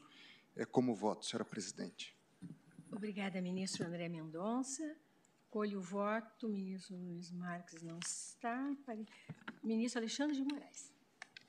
Boa tarde, presidente. Cumprimento Vossa Excelência, ministra Rosa Weber, cumprimento a ministra Carmen Lúcia, ministros, doutora Lindora, vice-procuradora-geral da República, Cumprimento também os advogados que sustentaram, doutor Max Fontes, doutor Diogo Lopes de Barbosa Leite, procurador do município do Rio de Janeiro, e doutor Ricardo Almeida Ribeiro da Silva. Também, presente cumprimento, como fez Vossa Excelência, os estudantes de Direito aqui presentes, da Faculdade São Luís de Jabuticabal, do meu estado, de São Paulo, e do Centro Universitário Unifatesse de Paranavaí, Paraná. Presidente, aqui também juntarei voto por escrito, eu já vi inclusive acompanhado Sua Excelência eminente ministra Carmen Lúcia, é, que aplicou entendimento constante em dois recursos extraordinários que pacificaram o assunto. É, em verdade, não é possível é, que nós é, aceitemos embargos de divergência por um posicionamento antigo do Supremo Tribunal Federal com o atual posicionamento. É, os embargos de divergência eles servem é, para uniformizar o entendimento entre as turmas, não entre uma antiga composição é, e a atual composição, ou mesmo entre a mesma composição que evoluiu é, no entendimento. E Sua Excelência, a ministra Carmen Lúcia, bem apontou que não há qualquer divergência em relação à decisão acatada, cito aqui as, a, os acórdons em que nós definimos esse, essa questão. O, o, embargante, e faço essa observação porque me parece importante, o, o embargante alega que os precedentes citados pela eminente relatora foram superados pelo RS 774057, plenário, de 4 de 11 de 2020, e pela DI 5267, embargos de declaração 2020. E eu coloco aqui que não há razão é, para isso, até porque é, o primeiro dos casos, que é o RS 774057, agravo regimental de relatoria do eminente ministro Luiz Roberto Barroso, não trata da, dessa questão que nós estamos tratando. É, então, o que foi citado como tendo superado o atual entendimento trata de outra questão totalmente diferente. Lá, nós discutimos o seguinte: é que a legitimidade para ajuizar ações de controle é, de constitucionalidade seria a da mesa da Casa Legislativa, no caso da mesa da Câmara Municipal, não do presidente da Câmara, é da mesa. Então, não, não é algo relacionado ao que estamos é, tratando. E cito aqui é, o acórdão. No, no outro precedente, ADI 5267, de embargos de declaração de relatoria do eminente ministro é, Luiz é, Fux, aqui também É, o que houve foi que o governador do Estado opôs embargos de declaração, não foram conhecidos em razão da ausência de assinatura é, do chefe do Executivo. Mas, na transcorrer, nós vamos verificar é que a legitimidade para o ingresso desde o início já existia. E foi a grande discussão que tivemos, eh, relembro, na primeira turma, depois nós afetamos é, para o plenário essa questão. Olha, o governador e aqueles que atuaram no executivo, atuem no, no executivo estadual e federal, o governador autoriza, ele é o legitimado, autoriza e a partir disso ele eh, permite que a procuradoria vá até o final. Imagine se o governador vai precisar assinar recurso em ação direta de inconsolidades. É, é uma coisa é, impensável. É, se o prefeito também vai parar tudo para assinar agora um recurso. Por isso que há procuradoria. É, o que se exige é que ele autorize o ingresso. O que se exige é que ele, como legitimado, dê essa autorização. E foi isso que é, discutimos. Então, presidente, é, me parece, cito aqui, inclusive, o trecho do meu voto na DI 5267, é, me parece que é, não há nenhuma divergência. O assunto já é pacificado, é o assunto já é, pacificado, eu diria, pacificado em respeito à própria federação. É, o chefe de poder autoriza, o órgão técnico competente vai prosseguir na ação. Senão, nós também, veja, podemos chegar ao absurdo de ter que exigir do governador uma autorização para entrar com embargos de declaração, uma vez julgado o recurso extraordinário. Se cada ato processual é, o governador ou o prefeito precisar participar, é, nós chegaríamos a esse absurdo. Então, presidente, eu, eu acompanho integralmente a eminente relatora pelo não cabimento dos embargos de divergência. Obrigada, ministro Alexandre de Moraes. Escolho o voto do ministro Edson Fachin. Muito obrigado, senhora presidente. Saúdo Vossa Excelência, renovando meus cumprimentos à presidência e saúdo também Sua Excelência a relatora, a ministra Carmen Lúcia, e subscrevo todas as saudações aqui já feitas eh, no transcurso deste julgamento. Eu verifico dos autos, senhora presidente, que são transcorridos praticamente cinco anos entre a decisão do ministro Dias Toffoli, que foi em 27 de outubro de 2017, e a data de hoje, 13 de outubro de 2022 para chegarmos a esse momento em que é, se coloca a discussão de saber se há ou não divergência apta a veicular os embarques. Sua Excelência Relatora, ao decidir monocraticamente, entendeu pela inexistência da divergência e o fez, entre outros fundamentos, com base no artigo 332 do regimento interno deste Supremo Tribunal Federal com todas as vênias das compreensões em sentido diverso, acompanho integralmente Sua Excelência, eminente ministra relatora, e é como voto. Muito obrigada, ministro Edson Fachin. Seria agora o ministro. Oh, conseguiu voltar. O ministro Luiz Roberto Barroso, que tinha me informado que caíra a conexão. Pois não, ministro Luiz Roberto? Consegue nos ouvir, ministro Luiz Roberto Barroso?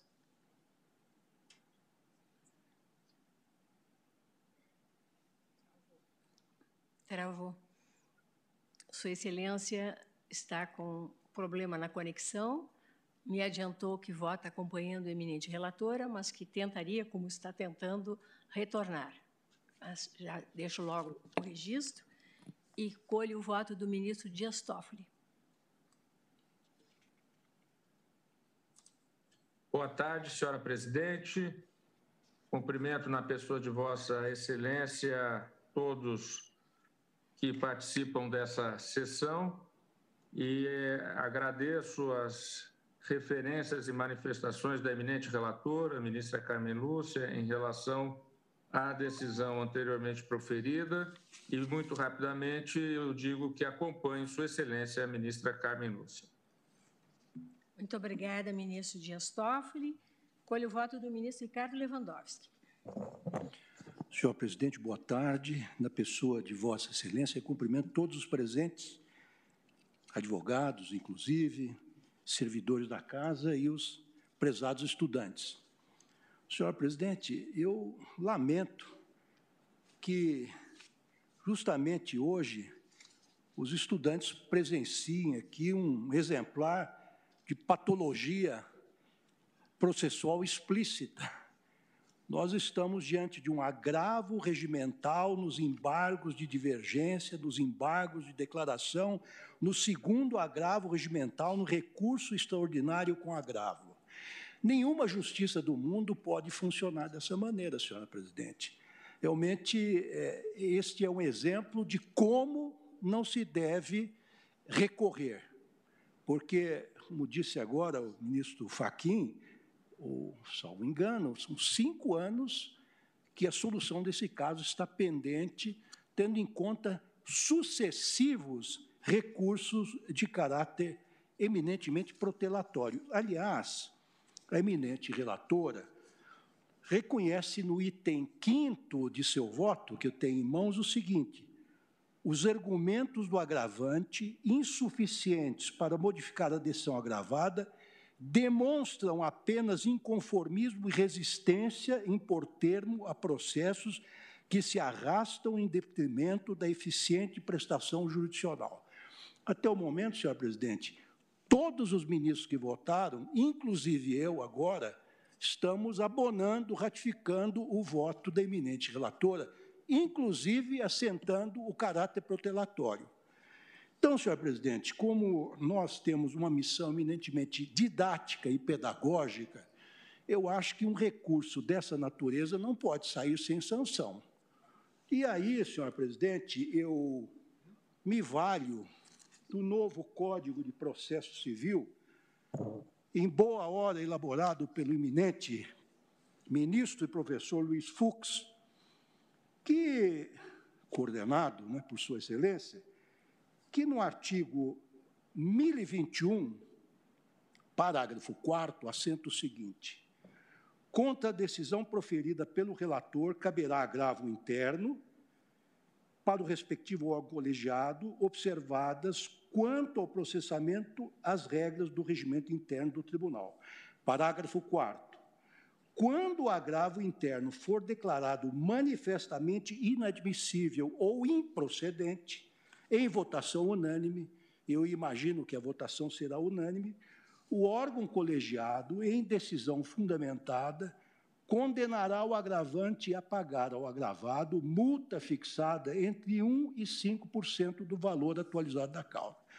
Então, senhor presidente, até para darmos um exemplo aos futuros juristas que nos assentam, nós temos que dar eficácia àquilo que o legislador pátrio assentou no novel Código de Processo Civil. Então, pelo meu voto, senhor presidente, eu não apenas acompanho a eminente relatora, mas para fins didáticos pedagógicos, eu estipulo uma multa de 1% do valor atualizado da causa em favor da parte agravada. E como voto, senhor presidente? Muito obrigada, ministro Ricardo Lewandowski.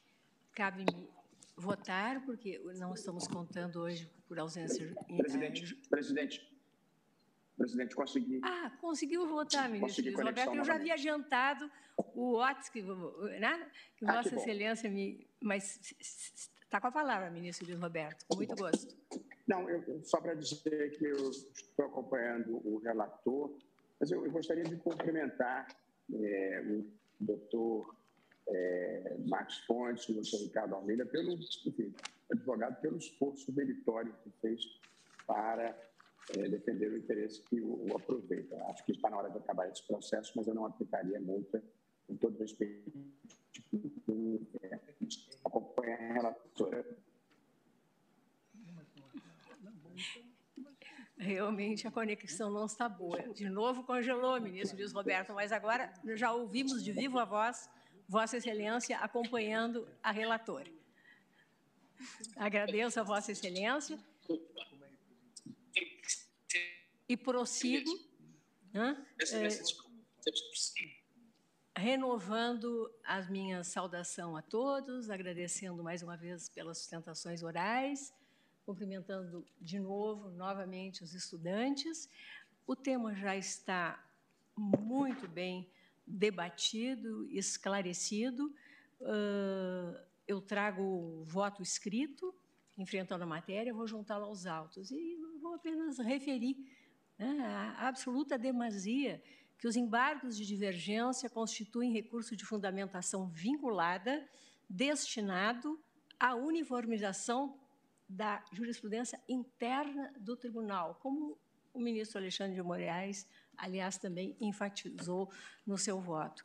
E esse recurso interposto para cuja rácio é a uniformização da jurisprudência interna da Corte, foi interposto em 2020, quando já em vigor há muito o Código Fux, para nossa honra, ministro Fux, o Código de Processo Civil de 2015.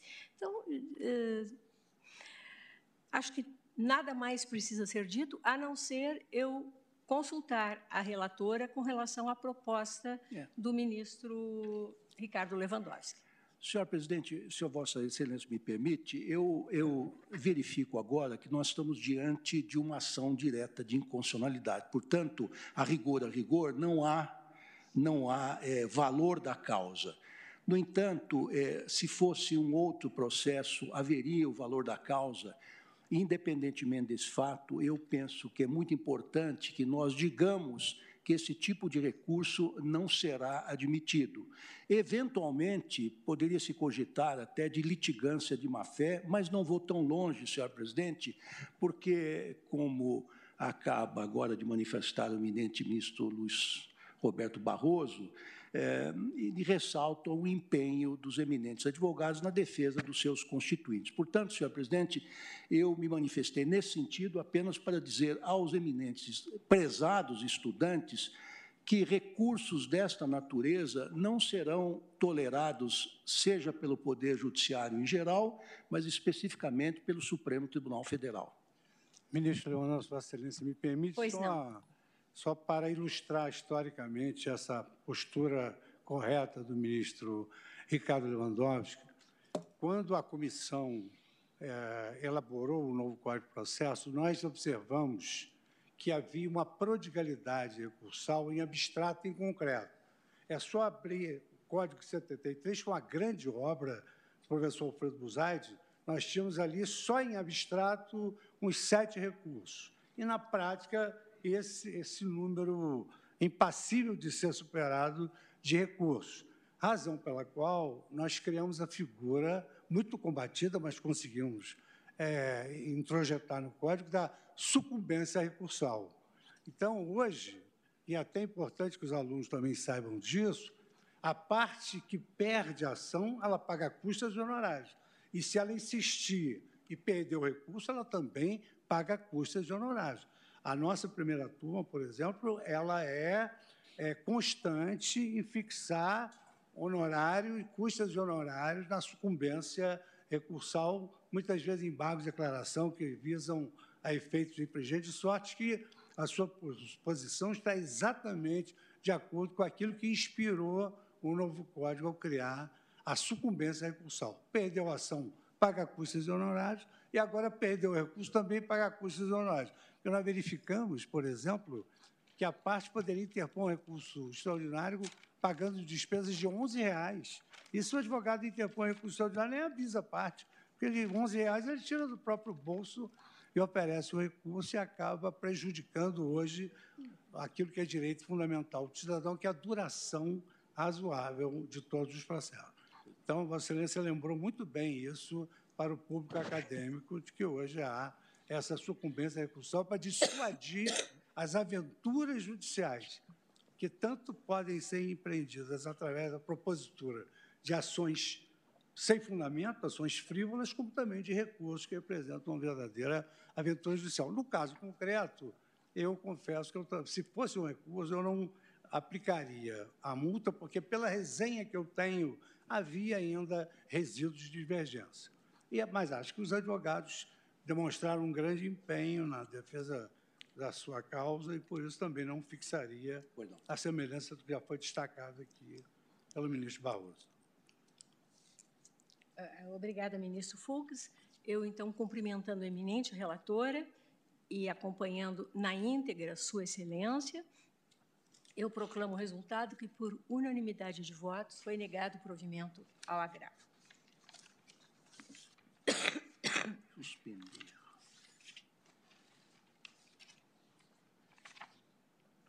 Chamo a julgamento o recurso extraordinário 732-686, procedente de São Paulo, sob a relatoria do ministro Luiz Fux, em que, recorrente, o Procurador-Geral de Justiça do Estado de São Paulo e recorrido o Sindicato da Indústria de Material Plástico do Estado de São Paulo, tendo como amicus curi a União, e relativo ao tema 970 da repercussão geral, análise das inconstitucionalidades formal e material da lei municipal que dispõe sobre o meio ambiente. Com relação a esse tema, há 67 processos sobrestados e ele diz respeito às ODS 11, Cidades e Comunidades Sustentáveis, e a ODS 12, Consumo e Produção Responsáveis. Eu proponho, uh, ministro Luiz Fux, que Vossa Excelência faça o relatório e nós colhamos as sustentações orais, já que os advogados se encontram presentes, e depois, sim, poderemos fazer a suspensão, né, o encerramento da nossa sessão, conforme eu, de início, noticiei. Vossa Excelência está com a palavra para relatório.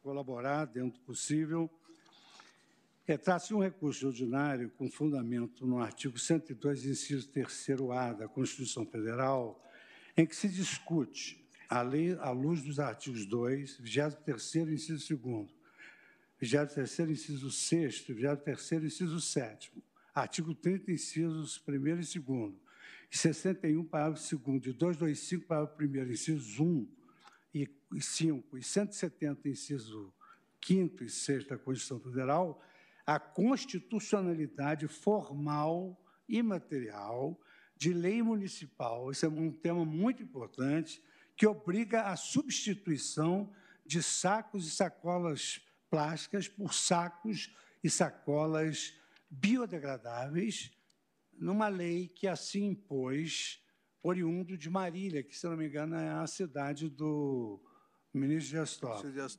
É, Basicamente, o artigo 1 e os demais artigos estão transcritos no voto que fiz distribuir e estabelece o seguinte: os estabelecimentos privados e os órgãos e entidades do poder público situados no município de Marília deverão substituir o uso de saco plástico de lixo e de sacola plástica pelo uso de saco de lixo ecológico e de sacola ecológica. E aí traz as vedações e as sanções correspondentes a exatamente o descumprimento dessa lei municipal. Então, aqui o acordo recorrido entendeu que o município poderia regulamentar uma lei do município de São Paulo também, que trata sobre meio ambiente, conferindo-lhe maior concretude disciplinando seus pormenores, adaptando a vida prática da municipalidade aos ditames oriundos da legislação de São Paulo, de forma suplementar. Mas entendeu o acordo que, de forma alguma, era permitido fixar diretrizes diferentes àquelas já estabelecidas pelos outros entes federados.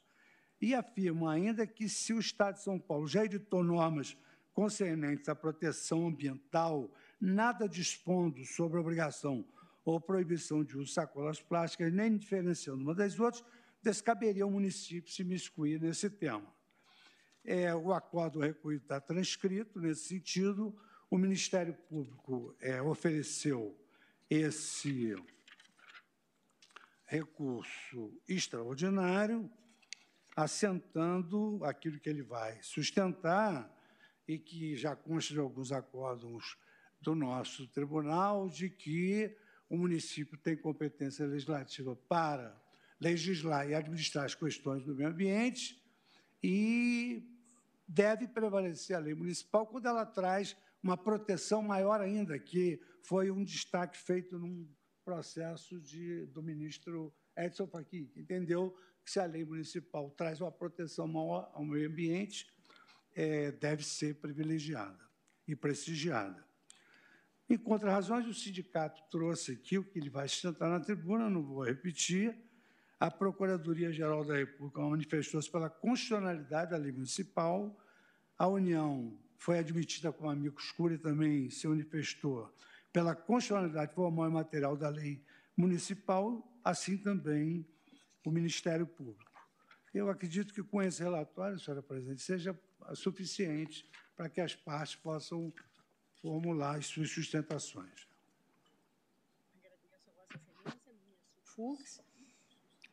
E passo a palavra agora ao Dr. Wallace Paiva Martins Júnior, subprocurador-geral de Justiça do Estado de São Paulo, que falará pelo recorrente, procurador-geral de Justiça do Estado de São Paulo, por videoconferência, pelo prazo de até 15 minutos. Está com a palavra, doutor Wallace. Muito obrigada, senhora presidente. Eu quero saudar Vossa Excelência, assim como aos senhores e a senhora ministra Carmen Lúcia, a senhora vice-procuradora-geral da República. Eu falo em nome do Ministério Público do Estado de São Paulo, em especial do doutor Mário Luiz Sarrubo, Procurador-Geral de Justiça, que saúda a todos os eminentes ministros e a, a Vice-Procuradora-Geral da República. Como ele sintetizou o eminente ministro relator ministro Luiz Fux. Trata-se aqui da análise da constitucionalidade do município de Marília, é, que tem um nítido viés ambiental, de proteção ao meio ambiente, de tratamento uh, numa política mais abrangente de, da sua gestão de recursos sólidos, ao determinar a substituição de sacolas e sacos plásticos por sacolas ou sacos biodegradáveis. Em primeiro lugar, quero ressaltar que a iniciativa legislativa, que também foi um dos pontos pelos quais o órgão especial do Tribunal de Justiça julgou inconstitucional, inconstitucional a lei, a iniciativa legislativa de matéria atinente a poder de polícia, e mais subitamente ao poder de polícia ambiental, é iniciativa legislativa concorrente, como já solidificado por extração do tema 917 de repercussão geral, de modo que nesse ponto não há prevalecer o entendimento do tribunal a qual. No que tange à questão da competência normativa, eh, senhor ministro relator, eminentes ministros, tem-se aqui a inteira aplicabilidade também da tese fixada em repercussão geral de número 145, porque o município exerceu sua competência suplementar para tratar de assunto peculiar à sua administração, à sua economia, à sua gestão de recursos sólidos, ministro Alexandre de Moraes. E, portanto, ele atuou, e bem gizou o eminente relator, numa situação de vazio legislativo, como foi referido, posto que a legislação estadual não cuida do assunto. Então, obviamente, se trata de competência normativa suplementar do município na medida do interesse local e sem contrariar ou neutralizar ou nulificar a legislação estadual porventura existente a respeito. Chama atenção dessa corte também, eminente presidente, se trata de uma lei que confere uma proteção maior e que, data máxima vênia, o nosso país se encontra atrasado décadas na tomada de decisões como a presente que está em julgamento. Não é ocioso lembrar aqui o, o, papel que se reserva aos municípios, conforme acordos dessa corte, salvo engano, da relatoria do ministro Edson Fachin, dos verdadeiros laboratórios legislativos dos municípios. E não há aqui o receio de estar havendo a invasão ao campo eh, normativo de outros entes federativos. É uma medida que compete exatamente ao interesse local do município. E faço a lembrança a esta colenda corte, lei do município do Rio Claro, também do nosso estado de São Paulo, e que havia proibição do uso de sacolas ou embalagens plásticas e que foi julgada constitucional em acordo da relatoria do eminente ministro Dias Toffoli. É, é, faço referência ao recurso extraordinário 729.726, julgado pela segunda turma em 2017. Por derradeiro, senhora ministra, senhores ministros, quero também enfatizar que não há aqui nenhum agravo exagerado à liberdade econômica. Em tempos destes de nossa Constituição cidadã, que prega exatamente. Uma composição entre a liberdade econômica e os valores ambientais por meio da fórmula conciliadora do desenvolvimento sustentável, há aqui na legislação de Marília uma visível intenção da redução dos custos que o uso de sacolas e sacos plásticos implicam na gestão de resíduos sólidos. Todos nós sabemos os efeitos da decomposição desses materiais que são utilizados, inclusive, inclusive, desculpem, para outros fins diuturnamente. Há, portanto, aqui é, uma a perfeita adequação à ideia do desenvolvimento sustentável com razoabilidade. A lei é adequada ao fim que se destina e denoto, em especial, que ela aponta a solução menos onerosa para uh, uh, o equilíbrio desses interesses em conflito. São essas razões, eminente ministra presidente, eminente ministra Carmen Lúcia, eminentes ministros, doutora vice-procuradora-geral da República, que o Ministério Público de São Paulo propugna pelo provimento de seu recurso extraordinário e a fixação de tese em repercussão geral. Muito obrigado, Excelência. Agradeço ao Dr. Wallace Paiva Martins Júnior e agora ouviremos o Dr. Jorge Luiz Batista Camote Pinto, que falará pelo recorrido Sindicato da Indústria de Material Plástico do Estado de São Paulo, por videoconferência também e pelo prazo de até 15 minutos. Pois não, doutor Jorge. Está sem áudio, doutor Jorge, não estamos.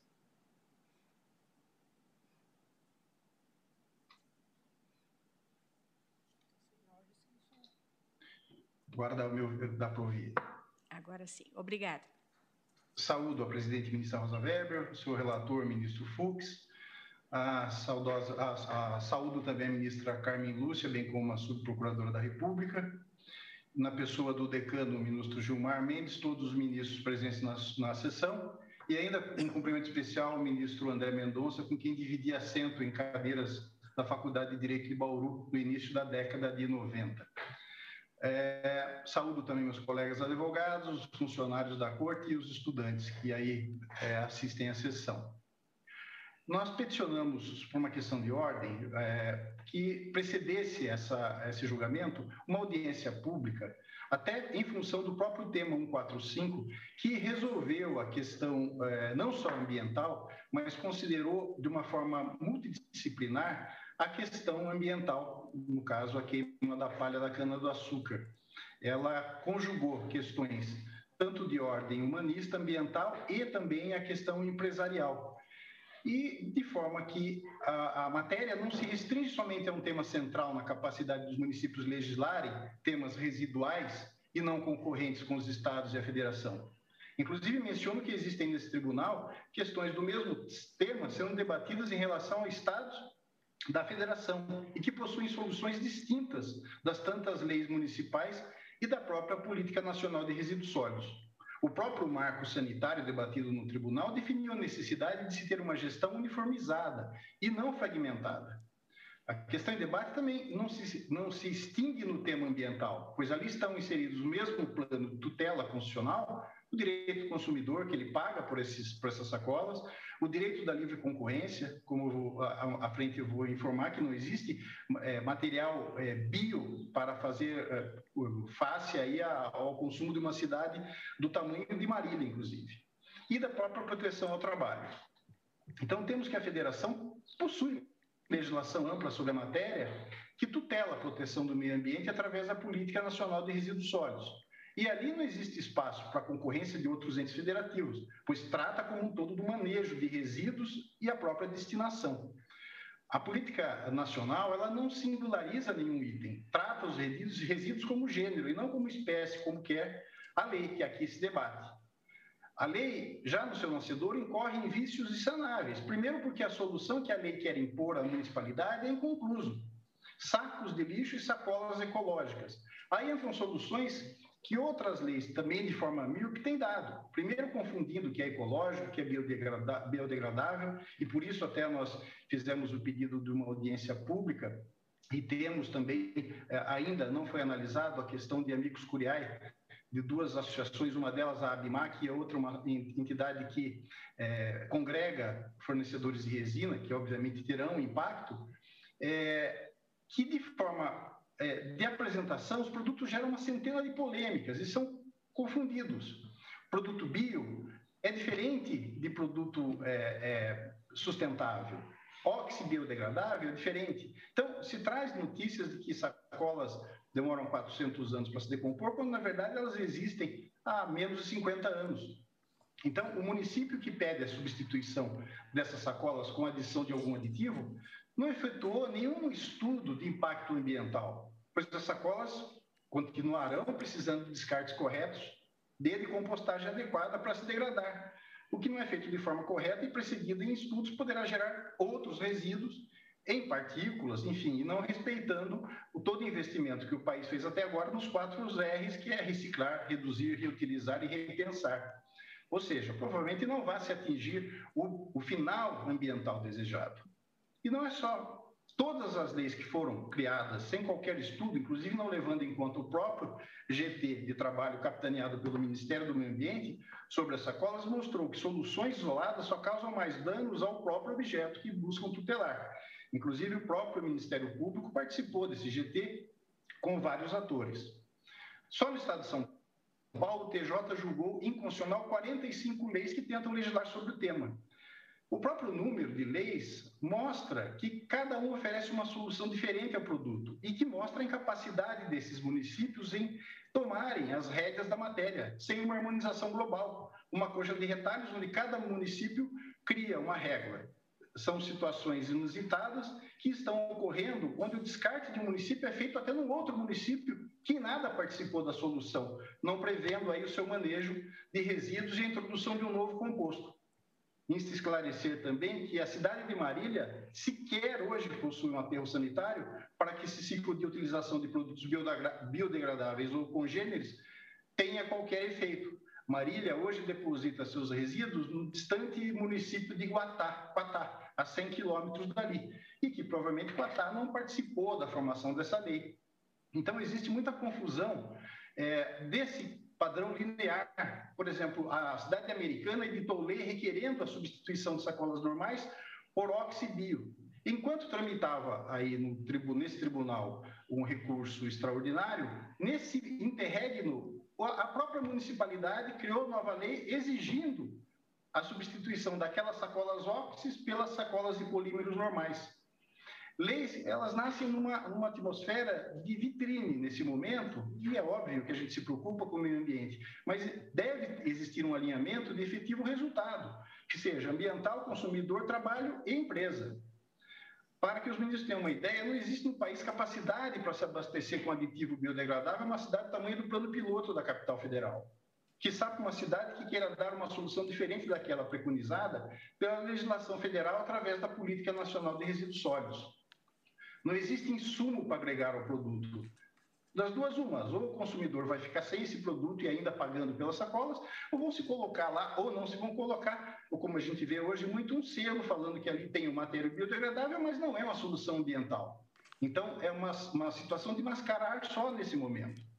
É, é, a gente tem hoje é, questões de, de, altos preços. Por exemplo, o PHB é inviável comercialmente, ele custa quatro vezes mais que os polímeros convencionais.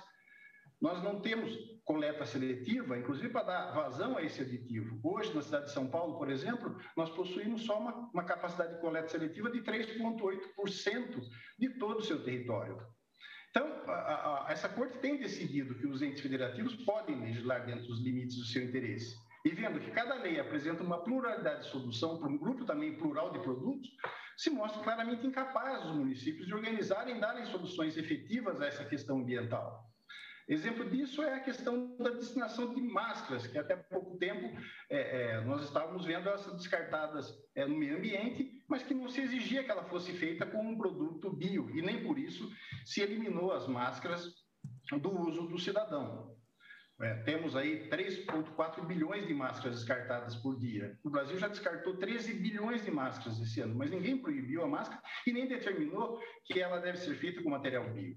Então, a, a lei debatida está é, proibindo o uso de sacos ou sacolas, mas obrigando uma solução de introdução de mais um agente na composição do produto que não foi precedida de é a rima e a viabilidade é, ambiental e consumirista.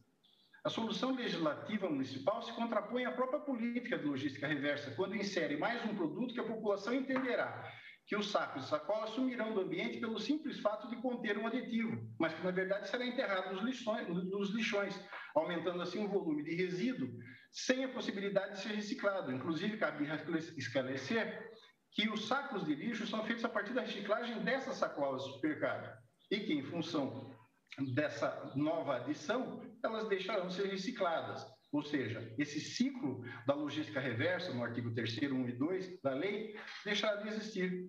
O próprio Conselho Superior, Superior do Ministério Público de São Paulo anulou um termo de ajuste de conduta proposto para o tema, por uma promotoria especializada nessa questão do tema ambiental, para mostrar que a matéria não tinha identidade efetiva em zelar pelo meio ambiente.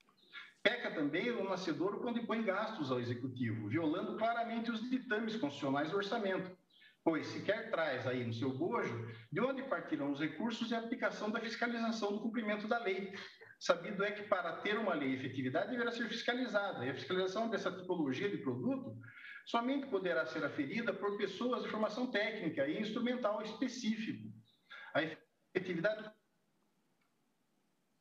cumprimento da lei não é barata. A lei não faz previsão alguma de onde partirá ou de onde se deslocará os investimentos públicos para sua efetivação.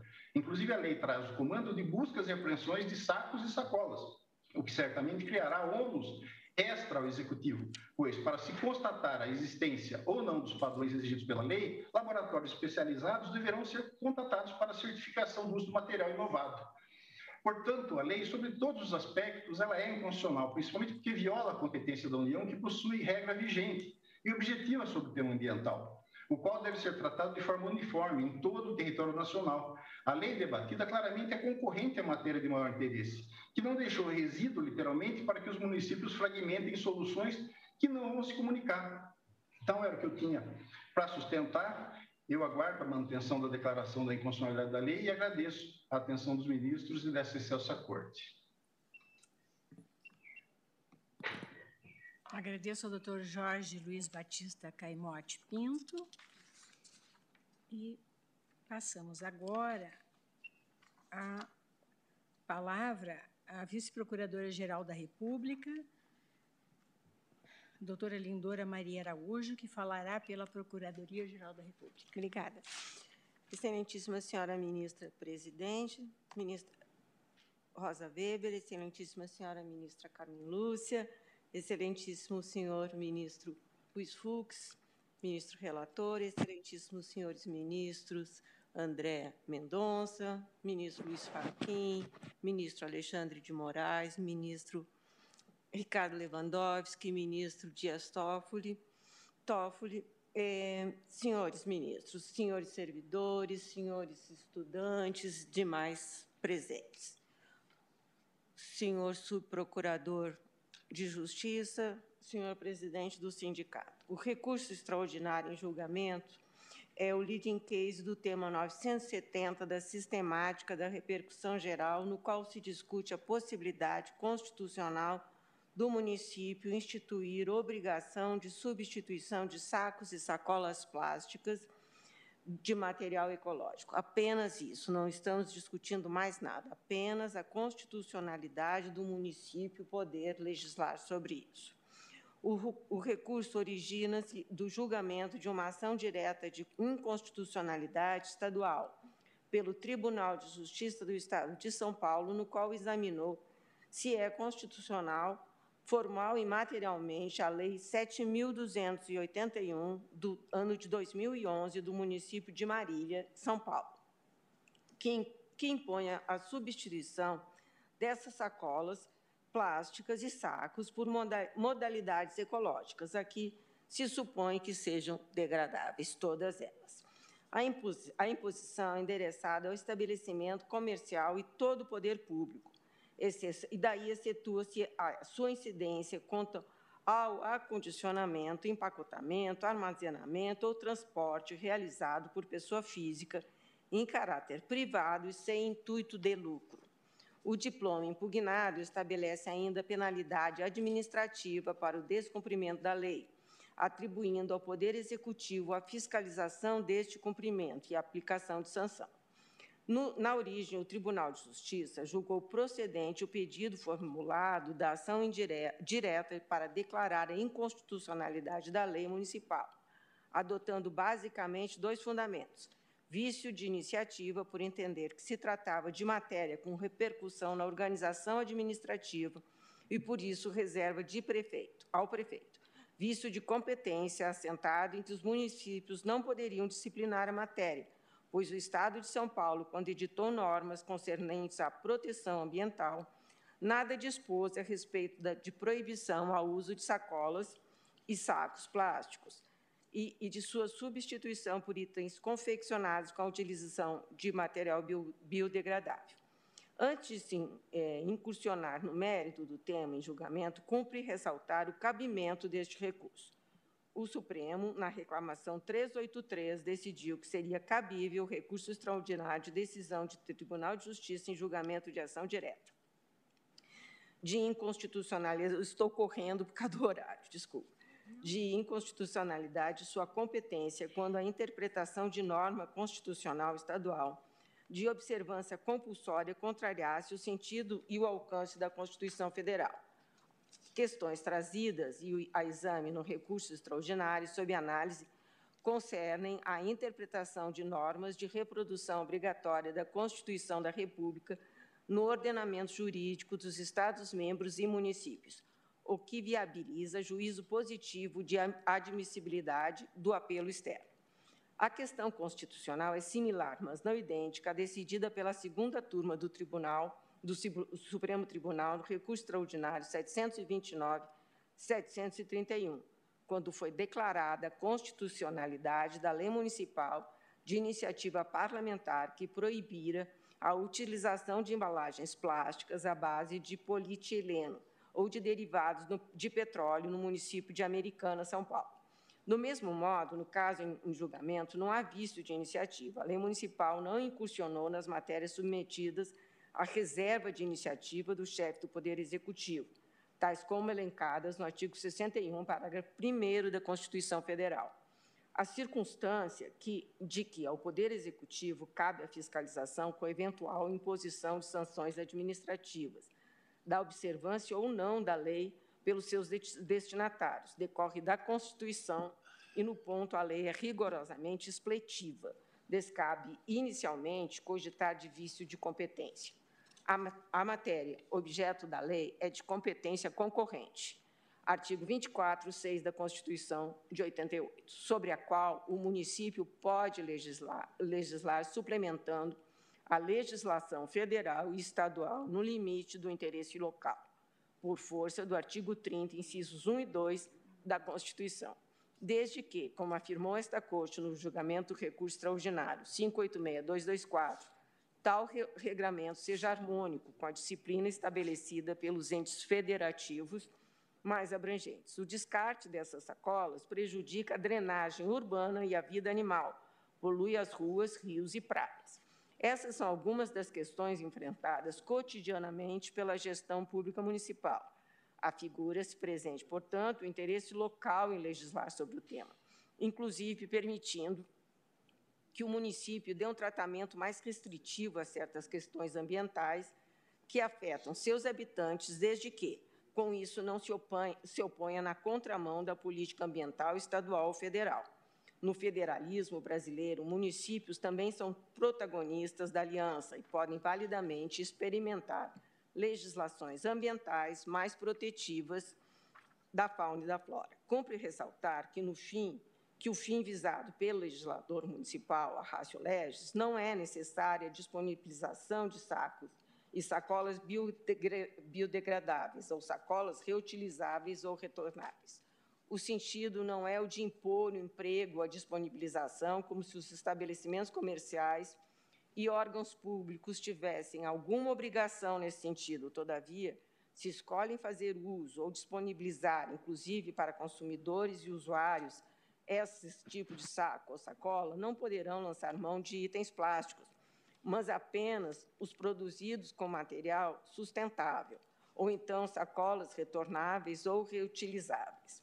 Esse é um modelo que acomoda os valores constitucionais contrapostos na medida em que preserva o meio ambiente e não atinge de maneira desproporcional a livre iniciativa. Eu queria frisar apenas uma coisa: não existe, imagino, que haja um interesse que seria, como eu vou dizer, é, não protetivo e sim comercial, como ficou dito aqui pelo, pelo presidente do sindicato, que haja um interesse comercial de pessoas que não querem sacolas plásticas ou sacos plásticos, que o interesse seria para a, a, não venda desse tipo e venda de material. Eu imagino que, se houver alguma coisa nesse sentido, isso será futuramente até motivo de uma ação pelo próprio Ministério Público, porque o interesse é mundial e isso já é estudado, já comprovado. Não, não precisa visitar os outros pra, países para saber que todo mundo usa sacola biodegradável, não se, não se utiliza mais e não precisa nem visitar os países, até os próprios filmes mostram que ninguém utiliza mais sacola plástica. Então, se há esse interesse escuso, isso será, de uma certa forma, o próprio Ministério Público do Estado de São Paulo deverá tomar uma atitude em relação a isso. Não existe situação escusa, eu imagino, e sim uma situação que está preservando o meio ambiente e, e não uma situação perversa, que seria o caso muito terrível, quer dizer, uma imaginação que são os, uma situação apenas comercial, no sentido que não quer que, que haja um benefício para o meio ambiente. Se tem outra situação, realmente é uma, uma situação bem que eu não, não quero sequer colocar em, em julgamento nesse momento, apenas estou falando isso porque é, foi levantado da tribuna, então eu me sinto na obrigação de referir, mas imagino que a situação seja apenas em benefício do meio ambiente, em benefício dos moradores da cidade e do próprio país. Então, o Ministério Público, a Procuradoria-Geral da República se manifesta, e apenas no que se está colocando no momento, que se pode ou não ir em repercussão geral pelo provimento integral do recurso extraordinário cumprir meus minutos. Agradeço a doutora Lindora e, como havia antecipado, fica suspenso esse julgamento uh, e sua continuidade fica desde já designada para o próximo dia 19 de outubro, a próxima quarta-feira, primeiro da pauta. Só me resta, então, agradecer a presença de todos declarar encerrada a sessão. Muito obrigada.